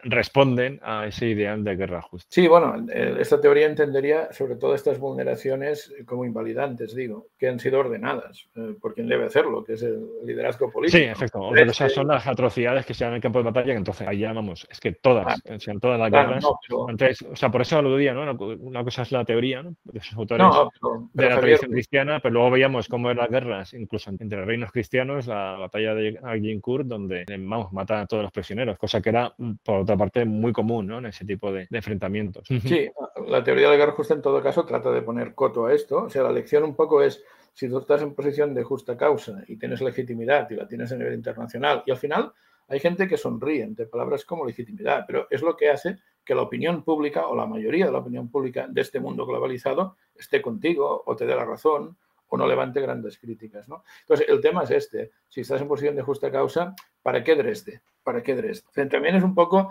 algo que alecciona a los estados de cara al futuro ¿no? y les invita a no cometer ciertas torpezas que son innecesarias desde el punto de vista militar. Yo creo que va muy por allí. Sí, y, que claramente una simbiosis. O sea, yo veo, eh, creo que, o sea, poniéndonos ya en el lugar del estadista o de, bueno, de funcionarios militares que tienen que asesorar a la toma de decisiones eh, políticas, que es necesario tener presente tanto los principios con los que trabajamos de estudios estratégicos, donde la filosofía realista pues está detrás. O sea, eh, no es lo mismo realismo y estudios estratégicos pero es, mm, el realismo en buena medida es el fundamento teórico principal, no, no exclusivo, pero, pero sí el protagonista. Eh, entonces hay que tener presente esos ingredientes y a la vez estos ingredientes éticos y, morales, que uno no puede decir, no, yo como soy un funcionario tengo que cumplir órdenes o, o ajustarme únicamente a la lógica de Estado, porque eso bueno, pues al final nos llevaría a una situación como la, de Eichmann en Jerusalén, ¿no? de Hannah Arendt, o sea, que sería disparatado. y, tampoco vale la, típica crítica de que el que se agarra la teoría para buscar la letra pequeña, pequeña, pequeñísima, la nota a pie de página, y bueno, por tanto, si hay un soldado de un ejército X que viola a una mujer de la población Y, esto es un acto contra la población civil que hace que toda la guerra sea injusta. No, claro, no, eso es un crimen de guerra eh, localizado, o sea, y achacable al autor, ¿no? no, exacto, exacto, En tanto en cuanto el Estado, que tiene a su servicio ese soldado, pues lo, reprima judicialmente como debe, pues es un escenario perfectamente justo, igual que a nadie se le ocurriría decir que el parámetro de que nuestra sociedad sea más o menos injusta sea que haya alguna violación o deje de haberla. Lo importante es que haya una respuesta por parte del Estado a esos temas e irlos limitando. Y al final la teoría de la guerra justa lo que pretende es esto, es decir, dar una serie de directrices o pautas morales que puedan servir para que incluso la guerra, y esto incluso conectaría con Clausewitz, ¿eh? que no tiene nada que ver con esta teoría, pero que se refiere, tú sabes, al control político sobre la guerra en todo momento y a la responsabilidad que tiene el líder político sobre lo que Tenemos este episodio que grabamos con José Luis Calvo, sí, ese es uno de los temas claro, claro, centrales, ¿no? Esa idea de de poner límites políticos a la guerra, que la guerra no cobre, mm, no se convierta en un fin en sí mismo, no, no cobre vida propia. Exacto, es uno de los axiomas fundamentales de Clausewitz y, y, también yo creo que es una de las pretensiones de esta tradición de pensamiento. Es decir, al final, incluso lo que pueda parecer más atroz debe ser sometido al máximo de lo posible a reglas. ¿no? Lo ideal es que no haya guerras Insisto, ¿eh? Eh, estoy terminando en gerundio varias veces, pero recuperando cosas que ya he dicho. El planteamiento inicial de Santo Tomás, de cuándo no es pecado guerrear. Pero, ojo, ¿eh? en muchos casos el hecho de empuñar las armas, de agredir, pues es una conducta que es moralmente denostable y seguramente en la mayoría de los casos. Entonces te están diciendo de qué manera tú puedes empuñar las armas de una forma que sea legítima y que moralmente sea no solo justificable, ¿no? sino que en algunos casos no te lo pierdes hasta de vida. Depende de cómo interpretemos alguna de las justas causas y, me viene a la cabeza otra vez la responsabilidad de proteger, pero también la legítima defensa. Igual es que no solo es justo en plan de justificable, igual es debido, se lo debes a de, justicia, claro, que ha depositado en ti como gobernante la confianza en que los defenderás. Claro. En lógica pacifista sería muy difícil de defender esto. Muy bien, bueno, fantástico. Pues muchísimas gracias, Josep. La verdad es que un placer, como siempre, charlar contigo, que hablamos mucho, yo creo que prácticamente eh, todas las semanas varias veces. Y, en ese contexto, pues más todavía, ¿no? que podamos hablar con calma y, que puedas así pues, ilustrarnos a todos. Muy bien, pues un placer como siempre y haremos más, ¿no? Seguiremos. Por supuesto, por supuesto. Muy bien, pues muchas gracias, Josep. Un abrazo. un abrazo.